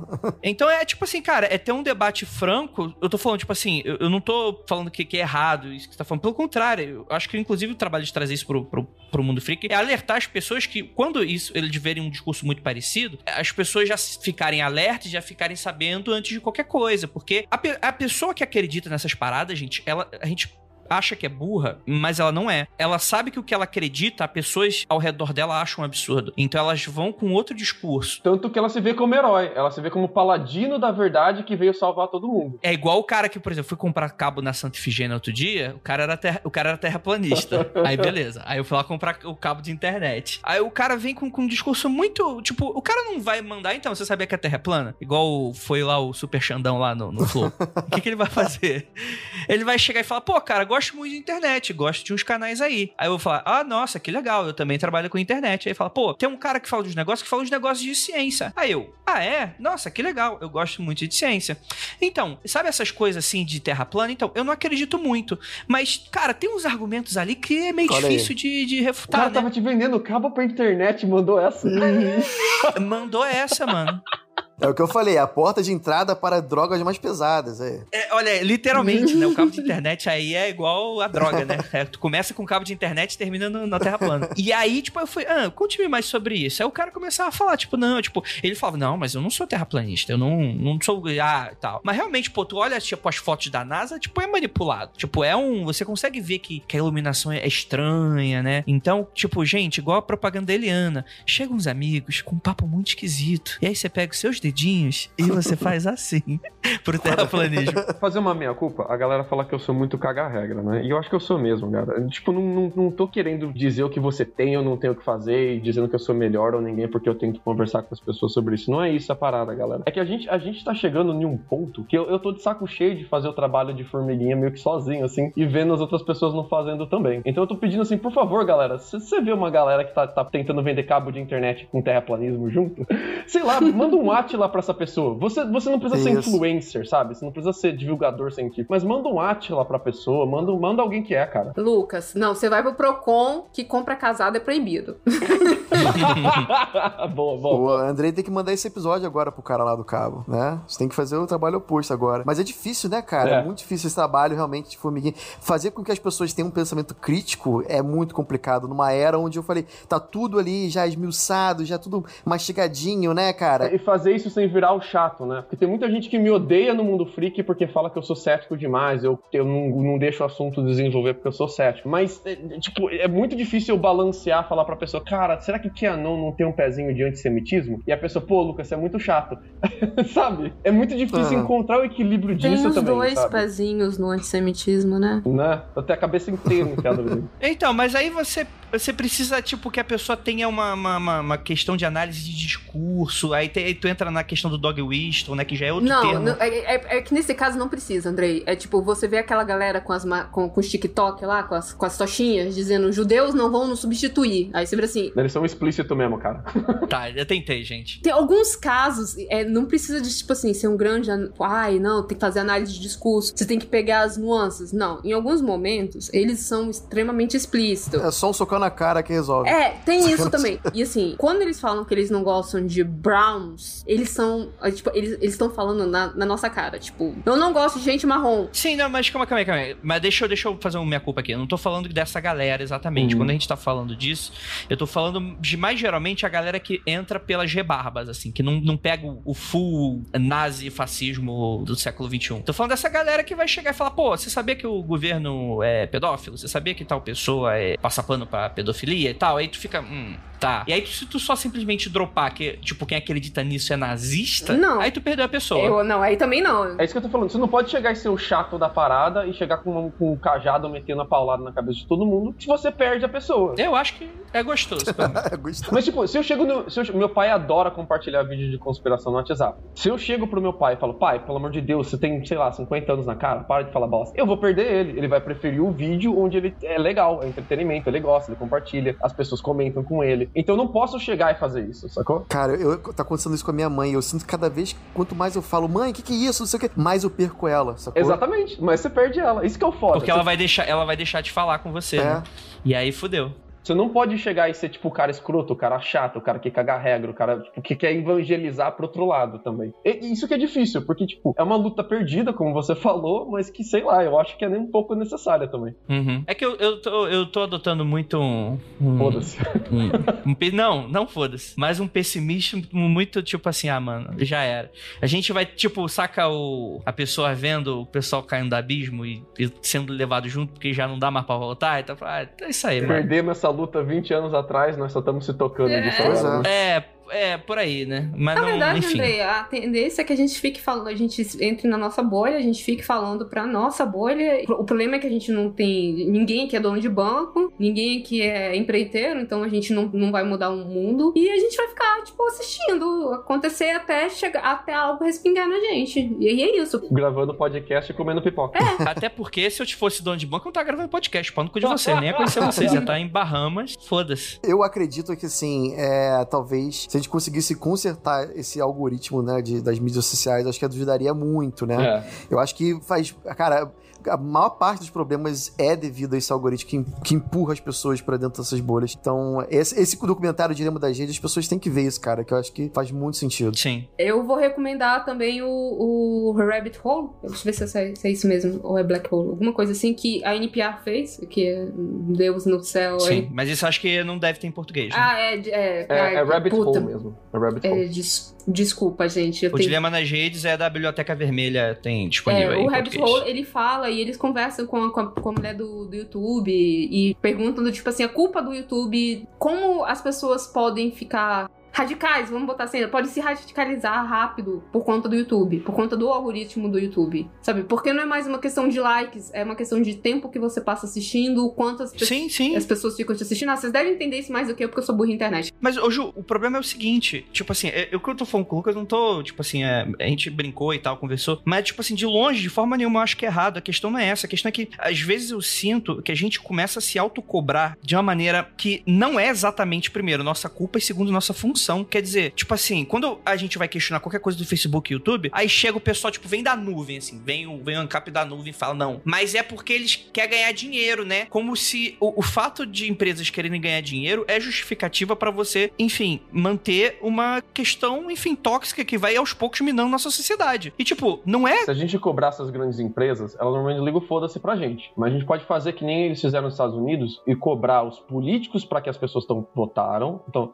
eu vou tentar os políticos, tal, os congressistas. Eles foram lá e colocaram o Zuckerberg para prestar conta sobre o algoritmo do Facebook. Foi um show de horrores, a galera não entendendo nada? Foi. Foi um show de horrores. Mas pelo menos pela primeira vez a gente teve o grande CEO de uma empresa prestando contas a nível nacional sobre a influência de um algoritmo de rede social na vida das pessoas, cara. quase como um criminoso, né? E isso também chegou no YouTube, porque, por exemplo, tirou o canal do Infowars do YouTube Sim. de vez, ele perdeu. Uhum. Então, canais de extrema direita perderam, do tipo, ah, por mais que talvez não tivessem sido banidos, o Infowars, no caso, foi banido do YouTube mesmo. Aí, mas é porque promovia o ódio, não sei o que, não era uma- só uma questão de liberdade de expressão, mas eles desmonetizaram. Desmoni. Des... Desmonetizaram.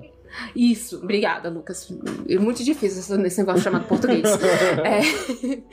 Tiravam dinheiro, então a pessoa te- tinha que arranjar outra forma de trabalhar. Porque é o seguinte, quando você tem o luxo de poder ficar 24 horas fazendo vídeo no YouTube e falando para as pessoas, você pode alcançar um nível de galera muito grande. Eu não vivo de podcast, então assim, o meu sai quando dá. Quando eu consigo montar pauta, quando eu consigo fazer as coisas. Agora, se eu conseguisse viver disso, eu poderia estar evangelizando mais pessoas. Bem que isso não é meu propósito, né? Mas poderia estar falando para mais pessoas. Então, mas essa é a questão. E eu acho que falta um pouco dessa cobrança. Quer dizer, agora com o coronavírus, o YouTube colocou uma aba lá só com canais de ou de ciência ou informativos com algum crivo. Se você quer essa informação sobre o coronavírus, ó, tá aqui uma aba só para isso, de conteúdo verificável, verificado e tal. Não tô falando que todos são é, é, incorruptíveis ou que são e tal. Realmente, tipo assim, tem que cobrar exatamente como é que funciona esse algoritmo. Tem toda a, a questão da discussão da liberdade de expressão, sim. Mas eu vejo muita pouca gente cobrando da onde que de fato, mano, é que, tipo, beleza, coloca o Zuckerberg como se fosse um criminoso na frente do júri e fala, beleza, mano, por causa da tua rede social tá acontecendo isso, isso, isso, o que que tu vai fazer? Tipo, e dá uma, dá uma intimidada nesse, nessa questão, tipo, parece aquela coisa de economizar água aí, população, e sendo que 70, 80% do consumo de água vem de indústria. E É. ninguém vai conversar com a indústria? Quer dizer, Mas é tipo... com- é, eles mesmo que tem que pressionar, cara. É a indústria que você tem que pressionar. Agro é pop. tipo isso. É, Não, mas o que tentaram fazer com o, o, o Facebook tentou fazer uma meia-culpa agora e disse que ia tentar ver essas questões de, de fake news perto da eleição e não sei o quê, e, e de tentar é, o Twitter também. Então, assim, pressão feita pelas pessoas certas funcionam, ou por um grupo muito grande de pessoas. Aqui no Brasil, a gente tem uma forma diferente de lidar, né, com os nossos deputados e vereadores, eles não prestam tanta conta pra gente quanto eles prestam nos Estados Unidos. Nos Estados Unidos realmente há uma prestação de conta maior. O cara que eles tem um período que eles voltam pra lá e eles vão conversar e as pessoas tipo assim, vão pra conversar com eles no, no- na assembleia, eles, eles prestam mais contas. Mas se a gente enchesse realmente o saco dos nossos congressistas, sei lá, se você lembrasse em quem você votou, porque eu não voto pra municipal, né? Isso aqui não existe em Brasília. Mas se você, Andrei, mandasse cartinha ou e-mail ou mandasse mensagem de voz e o, pra pessoa que você votou, talvez ele começasse a prestar atenção. O grande problema também do brasileiro é que a gente não tem responsabilidade. A gente não assume nossas responsabilidades. A gente entrega pra Deus, ou no caso, o presidente, que a gente acha que vai resolver todos os nossos problemas, de uma forma ou de outra, é, e, e fica sentado esperando. E aí espera que ele Sim. vá fazer pressão no YouTube, no, no coisa. Não vai.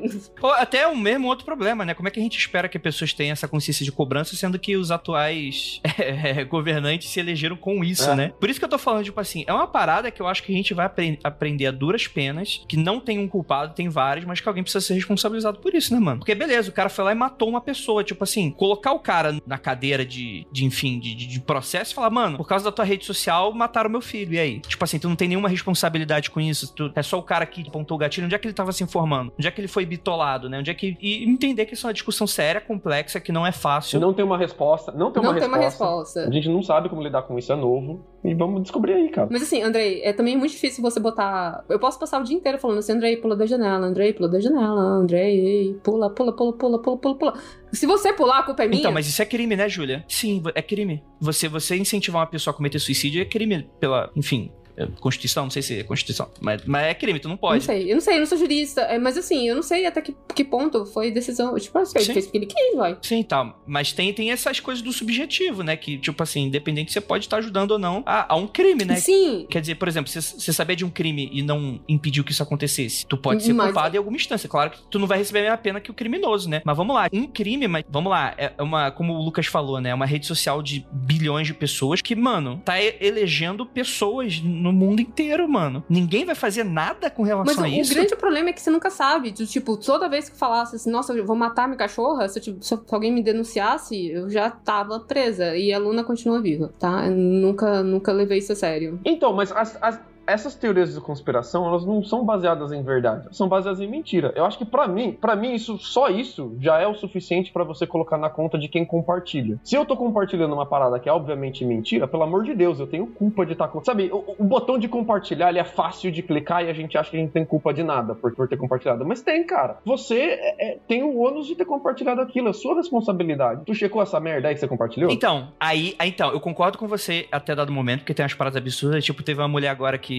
enfim, não vou saber exatamente o caso, o processo, mas que tinha compartilhado no WhatsApp ou no Facebook aquele vídeo de que abriram o caixão de alguém só tinha pedra, né? Uhum. Aquela galera que tava negacionista do Covid. E a pessoa foi processada e, e agora tá fudida aí, né? Provavelmente pode recorrer ainda, né? Justiça é lenta e tal. Mas isso é um indicativo pra onde as coisas estão indo, né? Mas eu acho que. E essa parada, tipo assim, a gente tá culpando pessoas. Cadê alguém culpando o WhatsApp? Por que, que eu acesso um negócio e tá começando. a- Eu tô começando a ser bombardeado com coisas que ninguém checou, saca? Uhum. E, e esse é o problema. Eu acho que não é só, não deveria deveria ser só isso. Então a pessoa continua ganhando dinheiro pra caralho, de maneira irresponsável com algoritmos malucos. Mas é por isso que eu falei, pressiona seu político pra que ele pressione o empresário, cara. Mas também tem, tem os termos, né? Ah, mas a pessoa aceitou os termos aqui, olha. Tá aqui falando que Então. ela é responsável por aquilo que ela compartilha, não sou eu, entendeu? Esse é um maior problema. E tem outro também, né, cara? O juiz, a galera que tá lá em cima que vai julgar isso, são um bando de tiozão que não entende Nem muito bem, entende sabe? o que tá acontecendo Não também.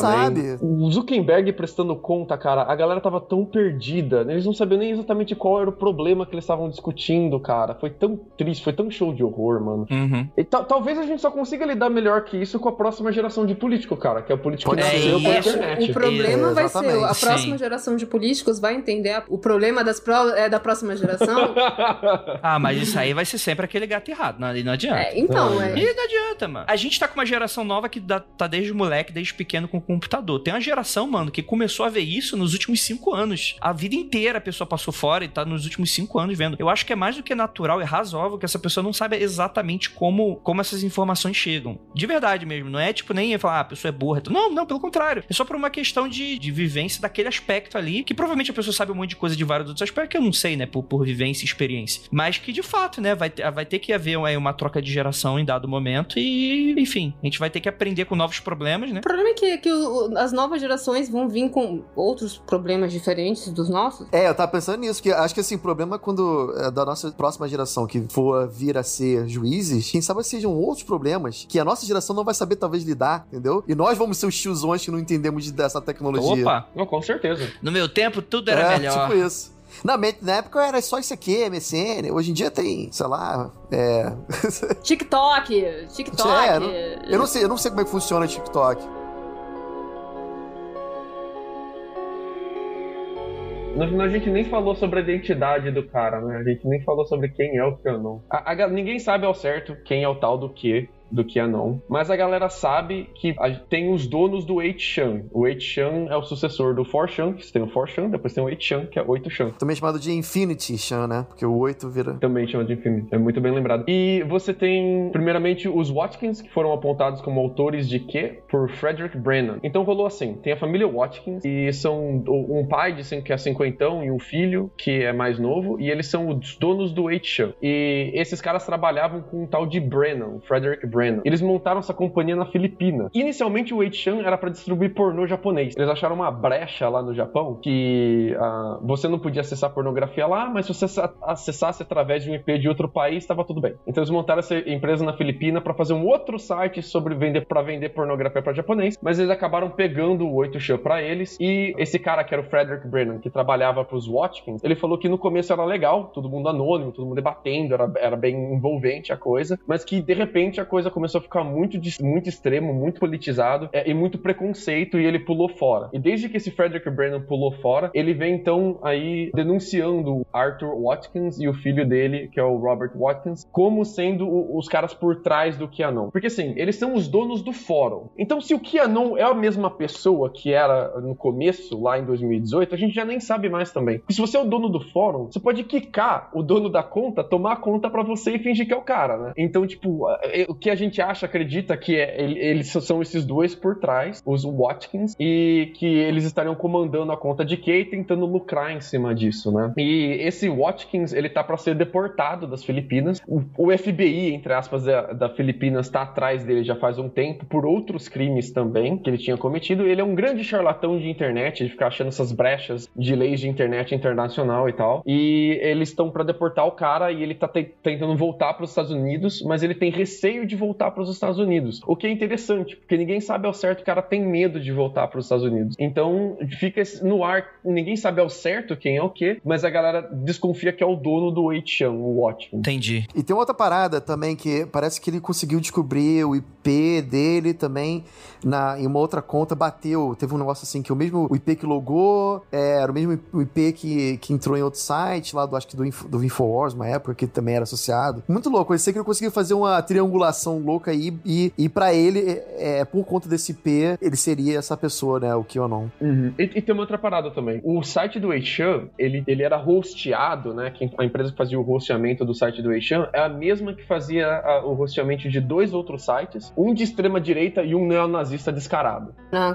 só gente boa. Só gente boa. O negócio que é muito comum em chans, assim, que eu até eu lembro de ouvir falar na época, é que a galera bota em servidores em lugares onde, tipo assim, a lei mínima, tipo, 14 anos. Então você. É, Filipinas, acho que alguns lugares, acho que na, na Rússia, coisa assim, também tem isso, assim. Então eles meio que se apropriam da, da lei local. É muito louco, cara. E, tipo, se o cara que faz o rosteamento do site dele só faz o rosteamento de três sites, um é sobre Kia, um é o 8chan, né? Um é sobre QAnon e o outro é neonazista, tu matou a charada, né, cara? Tu já entendeu para que que serve QAnon, né, velho? Sim. É, é, e, cara, você até me alertou, tipo, eu acho que em dado momento, em algum momento, eu não acho que vai ser para agora, mas em algum momento vai ter que ter uma união de países e tal para começar, porque a gente não sabe lidar muito com o que é o terreno virtual, né? Então quer dizer que se o servidor do cara tá num, num país que libera qualquer merda, mas se essa merda vai pros Estados Unidos ou vai pro Brasil, quer dizer então que os caras não podem ser pegos, né? Tipo assim, eu acho que tem que começar a ser, ter uma série de leis, então, tipo direitos humanos, né? Que se você, você sofre sanções se você não, enfim, não praticar, tá? em algum momento vai ter que ter uma merda dessa com a internet. Você quer um estatuto internacional da internet? Alguma parada assim, mano. Tipo assim, ah, é, se teu país começar, tipo assim, a receber servidor, começar, tipo, ter um monte de sites, tudo mandar fechar, mano. Que, o que também é toda aquela problemática de, ah, liberdade de expressão. E que, que no final a gente sabe que, que, essas organizações os Estados Unidos controlam, né? Então começa a ter esses problemas não também. rolou isso, não rolou? Uma, uma época que queriam botar lei pra internet e o pessoal foi contra. Vai acabar não. com Pipa e sopa, isso, né? Isso, isso aí. É, não foi isso? Mas se eu não me engano, fecharam alguns sites, né? Que o, que o pessoal dizia que usava para recrutar jovens pra, pra Al-Qaeda. Sim, sim, sim. Então, quando é de interesse, eles já conseguiram é, fechar. Opa, direito autoral, né? Opa, Pirate Bay aí caiu, né? É, é, uma, é uma faca de dois gomos, né? Porque com o FBI colocando os conspiradores de QAnon como uma ameaça terrorista, eles ganham mais poder para investigar e trancar o site dos caras. Mas ao mesmo tempo você fica com medo disso, né? Porque, tipo, QAnon é uma teoria de conspiração política. E você tá dando aí entidades para um órgão do governo de interferir com movimentos políticos. E você fica, uhum. com, você fica com o pé atrás, porque ah. você sabe que isso pode dar muito ruim. Naturalmente. Não é como se na história dos Estados Unidos eles já não tivessem feito isso antes. Exatamente. E, e, você fica com receio de daqui a pouco o, o, FBI tá perseguindo só um partido ou só um viés político, né? Você tem esse medo. Aquela lei de segurança pós 11 de setembro é, seria basicamente isso. É, mas é isso Eles poderiam usar exatamente essa lei de segurança pós 11 de setembro, reviver se... Eu acho que ela caiu, tem, vou ter que olhar, não, não vou saber mesmo. Mas funcionaria perfeitamente. Isso que é o foda. Bom, mas tamo aí. Só pessimismo hoje, só, André. Opa. É, gente, desculpa. Vocês querem, vocês querem alegria na internet? Internet, tô no lugar errado. gente, gostaria muito de agradecer a presença de todos vocês. Como a gente sempre fala aqui em chuva de pica, pega menor e senta, né? É isso aí que a gente descobriu hoje. Mas alguém quer fazer jabá, Zoucas? Opa, então, gente, quem quiser ouvir mais sobre teorias da conspiração, mais envolvendo ET, né? Que o nosso papo lá no hangar é ET é, e reptilianos, e às vezes acho que tá achando também. Entra lá no www.hangar18podcast ou procura na, nos distribuidores aí, né? No Spotify, Deezer, estamos em todas aí. E é isso, espero que, que eu tenha adicionado alguma coisa nesse papo. É um papo complexo, né, cara? O Tiamat é, é grande para se matar. Precisa de level 3, level 20. Não, isso, tu precisa de um, de um clérigo bom também, viu? Opa, com certeza. Tancar esse bicho aí não é fácil. Pois é. É. Júlia? Sim, eu quero fazer o jabá. Eu tenho um podcast que eu falo sobre política norte-americana, porque eu não gosto só de ficar doida pela brasileira, a gente tem que encarar duas pra ficar bom. Que eu e a Débora, a gente comenta as coisas, se chama Explica América, tá lá no site Falas, da Dona Ira. Então se escuta, é legal. A gente, a gente, nós somos pessoas boas. Isso aí. Lucas, quer um jabá? Opa, hoje eu gostaria de falar para vocês irem lá no Instagram do Mundo Freak, que todo sábado às 9 horas, eu e a Namorilda estamos fazendo lives bem legais, o Freak Review. A gente tá falando de vários filmes bem freaks. Os filmes que você sempre quis ouvir no Mundo Freak e nunca saiu, cola lá que a gente vai falar em live todo sábado às 9 da noite. E se você perder a live, não tem importância, porque fica lá no Instagram do Mundo Freak, na timeline, é só olhar o IGTV, tá tudo lá postadinho. Então eu vejo vocês 9 horas no sábado. Beijão.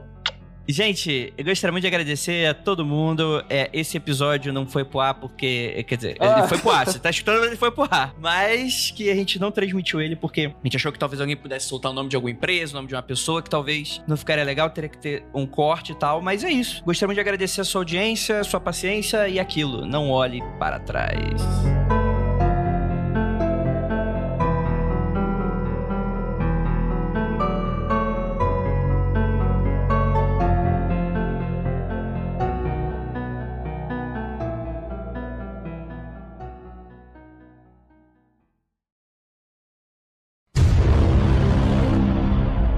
Vezes a, geração que vai futuramente virar esse juiz e tal, que vai jogar. Opa, Eita, rapaz! Ih, o que é Quem aí? falou com você, Google? Caraca, Tá vendo? ela pegou a tua, a tua fala e do, do E ela- nada. Mas parabéns.